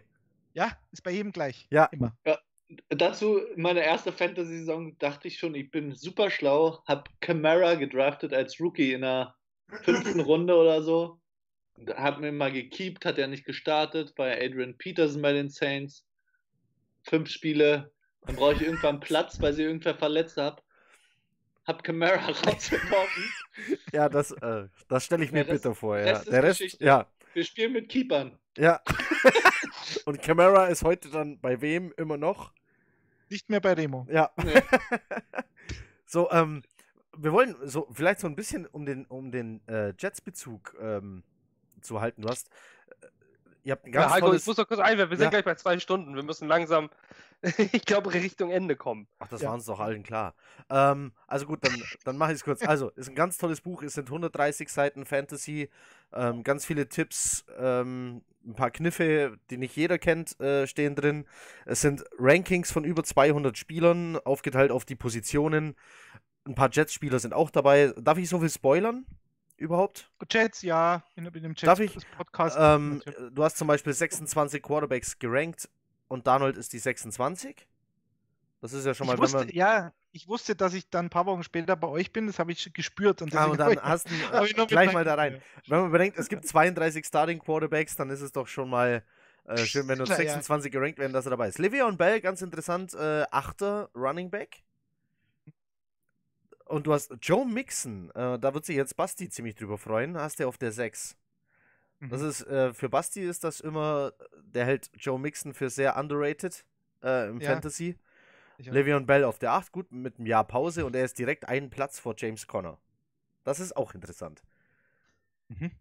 Nette ja, äh, Le'Veon Bell, Konstellation. Le'Veon Bell äh, der wäre von der Qualität natürlich kein, keiner für Platz 8, sondern schon äh, auf jeden Fall Top 5. Ich glaube, die Top 4, wir, wir spoilern nichts, aber die Nein. Top 4 sind, glaube ich, relativ klar. Und ähm, ich habe David Johnson auch relativ hoch im Vergleich zu Bell, weil die beiden nehmen sich für mich jetzt nicht viel, wenn die, wenn die in einem guten System das funktioniert abliefern, dann sind die beide sensationell verdienen, sind auch, äh, gehören zu den Top 3 Verdienern, David Johnson und, und Le'Veon Bell mit Gurley zusammen. Ähm, aber ich glaube einfach, dass bei Bell in, in New York gibt es mehr Fragezeichen, einfach weil Adam Gase eine sehr langsame Offense spielt. Das heißt, du hast wen, deutlich weniger Spielzüge, als man das zum Beispiel von den Cardinals erwartet, wenn Kingsbury einigermaßen dieses, dieses No-Huddle, Fast-Pace, äh, Air Raid, Air Raid, ja, College- das, äh, der, ähm, der. Begriff der Offseason. Katastrophal scheitern. Ich weiß. Aber wie auch immer, ähm, man, Ich weiß. man, Das hat Chip Kelly damals auch versucht. ich weiß. Wir müssen noch über die Age Challenge sprechen, Sebastian. das dürfen wir nicht vergessen. Nein, also ich glaube, bei Bell gibt es einfach, äh, und zwar überhaupt nicht, weil er jetzt ein Jahr weg war. Das ist für mich kein, kein Problem, aber ähm, ob diese Offense, ähm, ich hatte da auch eine Statistik gefunden, dass äh, bei Adam Gase in Miami in den letzten zwei Jahren gab es zehn Rushing Touchdowns durch Running Backs insgesamt. Und was er letztes Jahr mit Kenny Drake veranstaltet hat, werde ich in 100 Jahren nicht verstehen. Äh, Frank Gore ist ja ganz, ist ja in Ordnung, aber Kenny Drake ist für mich ein absolutes Viech, aber er hat ihn halt ein, Ah, sehr äh, wenig. Remo macht so. Äh, Ja. Hattest du Kenyon Drake auch? Ja, aber mir ging es darum, kein schlechtes Wort über Frank Gore. Bitte. Nee, Also- nee, um Gottes Willen. Super, super Typ. Ist ja in Ordnung. Aber Kenny Drake war, glaube ich, ein bisschen explosiver. Wäre er gewesen, wenn er spielen hätte dürfen. Das äh, bringt natürlich der beste Spieler nichts, wenn der Coach sagt, der bekommt den Ball nicht. So. Also äh, vor allem im Fantasy. Wobei, Entschuldigung, aber da hocken wir jetzt in Bayern oder in Schleswig-Holstein oder in Mecklenburg-Vorpommern und sagen, ja, Adam Gaze, du Depp, du musst doch den Gib doch aufstellen. Gib doch Ja, den Bell den Ball. Der macht schon ein bisschen länger auf anderem Niveau als wir, deswegen im Zweifel für ihn. Ich habe es halt nicht verstanden. Also, nochmal, ich, ich kann es wirklich nur empfehlen. Ähm, es gab tatsächlich noch zwei, drei Sachen, die ich gelesen habe und mir dachte, oh, das klingt doch äh, interessant, auch für mich, der jetzt auch schon ein paar Jahre Fantasy Football spielt. Ähm, Jets-Spieler sind gerankt, ähm, weil sie fürs Fantasy Football ähm, einfach tatsächlich interessant sind. Ähm, cooles Ranking insgesamt, äh, über das man sich nicht aufregen muss oder das persönlich nehmen muss oder äh, wieso ist der, wieso ist der nicht höher? Ja, Kam, kam überraschenderweise noch nicht bis jetzt. Bin ich auch über, also bin ich überrascht. ähm, Was, äh, was ja auch okay wäre. sehr interessant finde ich das Jamal Adams Ranking, der äh, der zwölfte von insgesamt 30 Defense-Spielern ist, aber der allererste, als allererster gerankter Defensive Back. Ich glaube kurz also, vor Darren James, oder? Ja, direkt vor Darren James. ja, genau. Ja. Also das ist schon, ähm, normalerweise Linebacker machen viele Tackles, wer viele Tackles macht, macht viele Fantasy-Punkte. Äh, ja. Da muss der als Defensive Back, auch wenn der Safety bist, der sich viel vorne an der Line of Scrimmage rumtreibt, erstmal äh, hinkommen. Ja klar, also ähm, das ist diskutabel, diese IDP-Rankings, das gebe ich zu. Äh, man hätte es natürlich nach Positionen aufteilen können. IDP spielen aber dann doch, also ihr beiden schon, aber es, es, ich glaube, der Großteil der Fantasy-Footballer spielt ja, doch spielt noch ohne, ohne IDP, wobei ich es total empfehle. Ich kenne es auch nur so. Also es ist in jeder Fantasy-Liga, in der ich gespielt habe, bis auf einer, ähm, spielen wir mit IDPs. Ich spiele auch übrigens noch zu diesem, zur Anzahl der Ligen. Also ich spiele in drei Ligen und werde auch nie in mehr Ligen spielen, weil bei drei Ligen ist es schon so, dass die dritte schon unwichtiger ist. Bei acht Ligen, da ist dann, da lege ich mich dann gar nicht mehr auf. Weil in irgendeiner gewinne ich dann schon. Das ist aber, ja. du wirst lachen, das, das kehrt die Sache wieder um. Irgend, es ist dir dann irgendwann wieder egal. Ja. Du kannst Spiele auf einmal wieder neutral angucken, genau, weil du dir denkst, okay, der hat jetzt den dritten Touchdown gemacht, in der Liga habe ich ihn, in der spiele ich gegen ihn, kann mir also egal sein, es gleicht sich wieder aus. Ja, aber deswegen, deswegen macht mir das auch, kein, auch nicht so viel Spaß, zu viele Ligen, weil du halt, äh, kannst dich nie freuen, weil dein Gegner hat diesen Spieler auch. In irgendeiner ja. Liga hat dein Gegner diesen Spieler auch und das nervt genau. dann irgendwann. Genau. Also, also ich freue mich Fazit... immer, weil ich am Ende vom Jahr gewinne. So, Basti, du als Zweiter ist das immer schwierig, ich weiß. Knut, ich bin Jet-Fan, ich kenne mich aus. Knut sollte auf jeden Fall in acht Ligen mitspielen. Das wäre dann ich denke das Beste auch. für ihn. Ist mir schon mal aufgefallen, dass ihr die ganze Zeit darüber redet, was nervt an Fantasy Football? Also eine Werbeshow ist das nicht gerade, ne? Nein, es ist eine, eine sehr.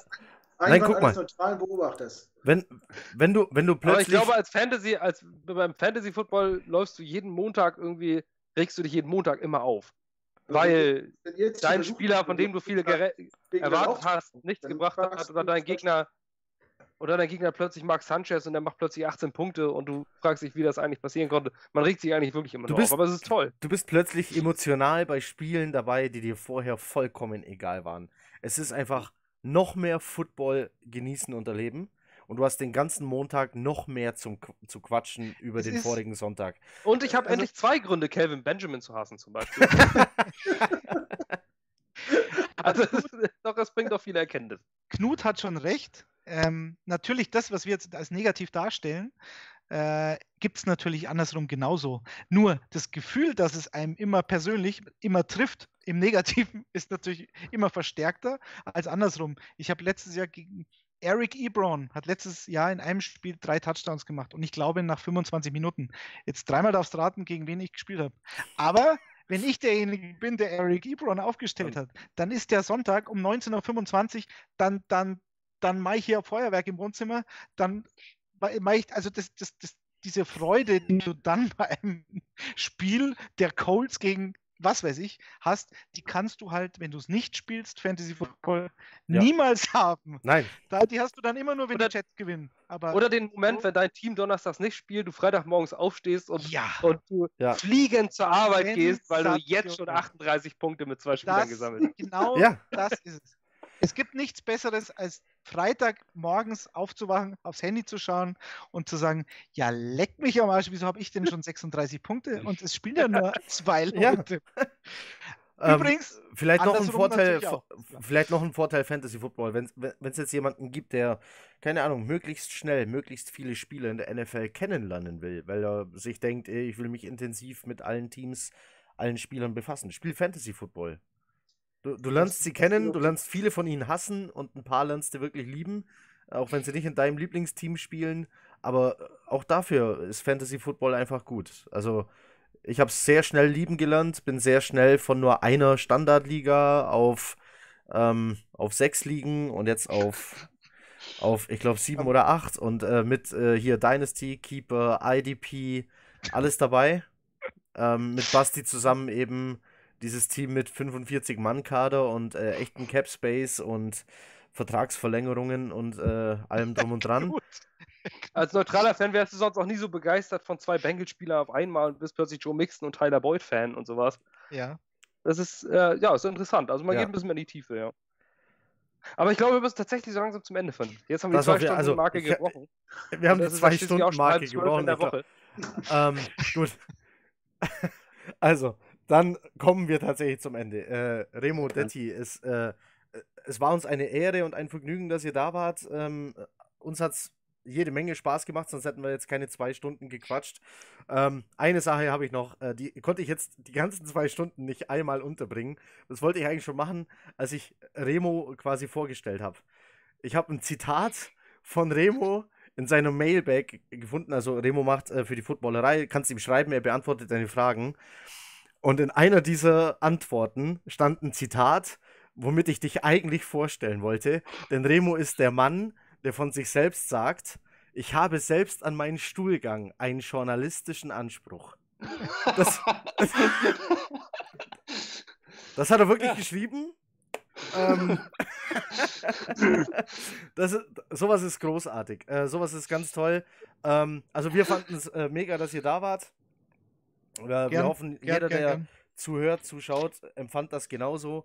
Vielen, vielen Dank an euch. Ja. Danke, dass wir da sein durften, glaube ich. Und Entschuldigung nochmal, dass Detti so viel Quatsch hatte. Wir, waren, wir waren vorbereitet. Und, und, zum Abschluss möchte ich auch nochmal kurz Werbung, auch nochmal, auch wenn er jetzt nicht dabei ist, aber von äh, Kutsche noch gerade ein neues Buch rausgebracht, Alex von Kutschowski, könnt ihr danach suchen, bei Amazon. Äh, gerade erschienen, auch für, ich glaube, 10 Euro, 15 Euro, irgendwie so in dem Bereich. Ähm, bekommt man sein Buch NFL, die Liga der Superlative. Könnt ihr auch nochmal gucken, bestellen, lohnt sich. So, dann. Vielen Dank. Wann auch immer ihr das hört, weil es ja eine Aufnahme ist. Guten Morgen, guten Abend, gute Nacht, einen schönen Tag euch. Macht es gut. Äh, und von uns Jets-Fans ein fröhliches Take Flight. Und äh, für die Footballerei ein Jam. Ja, Jam. Jam. Jam.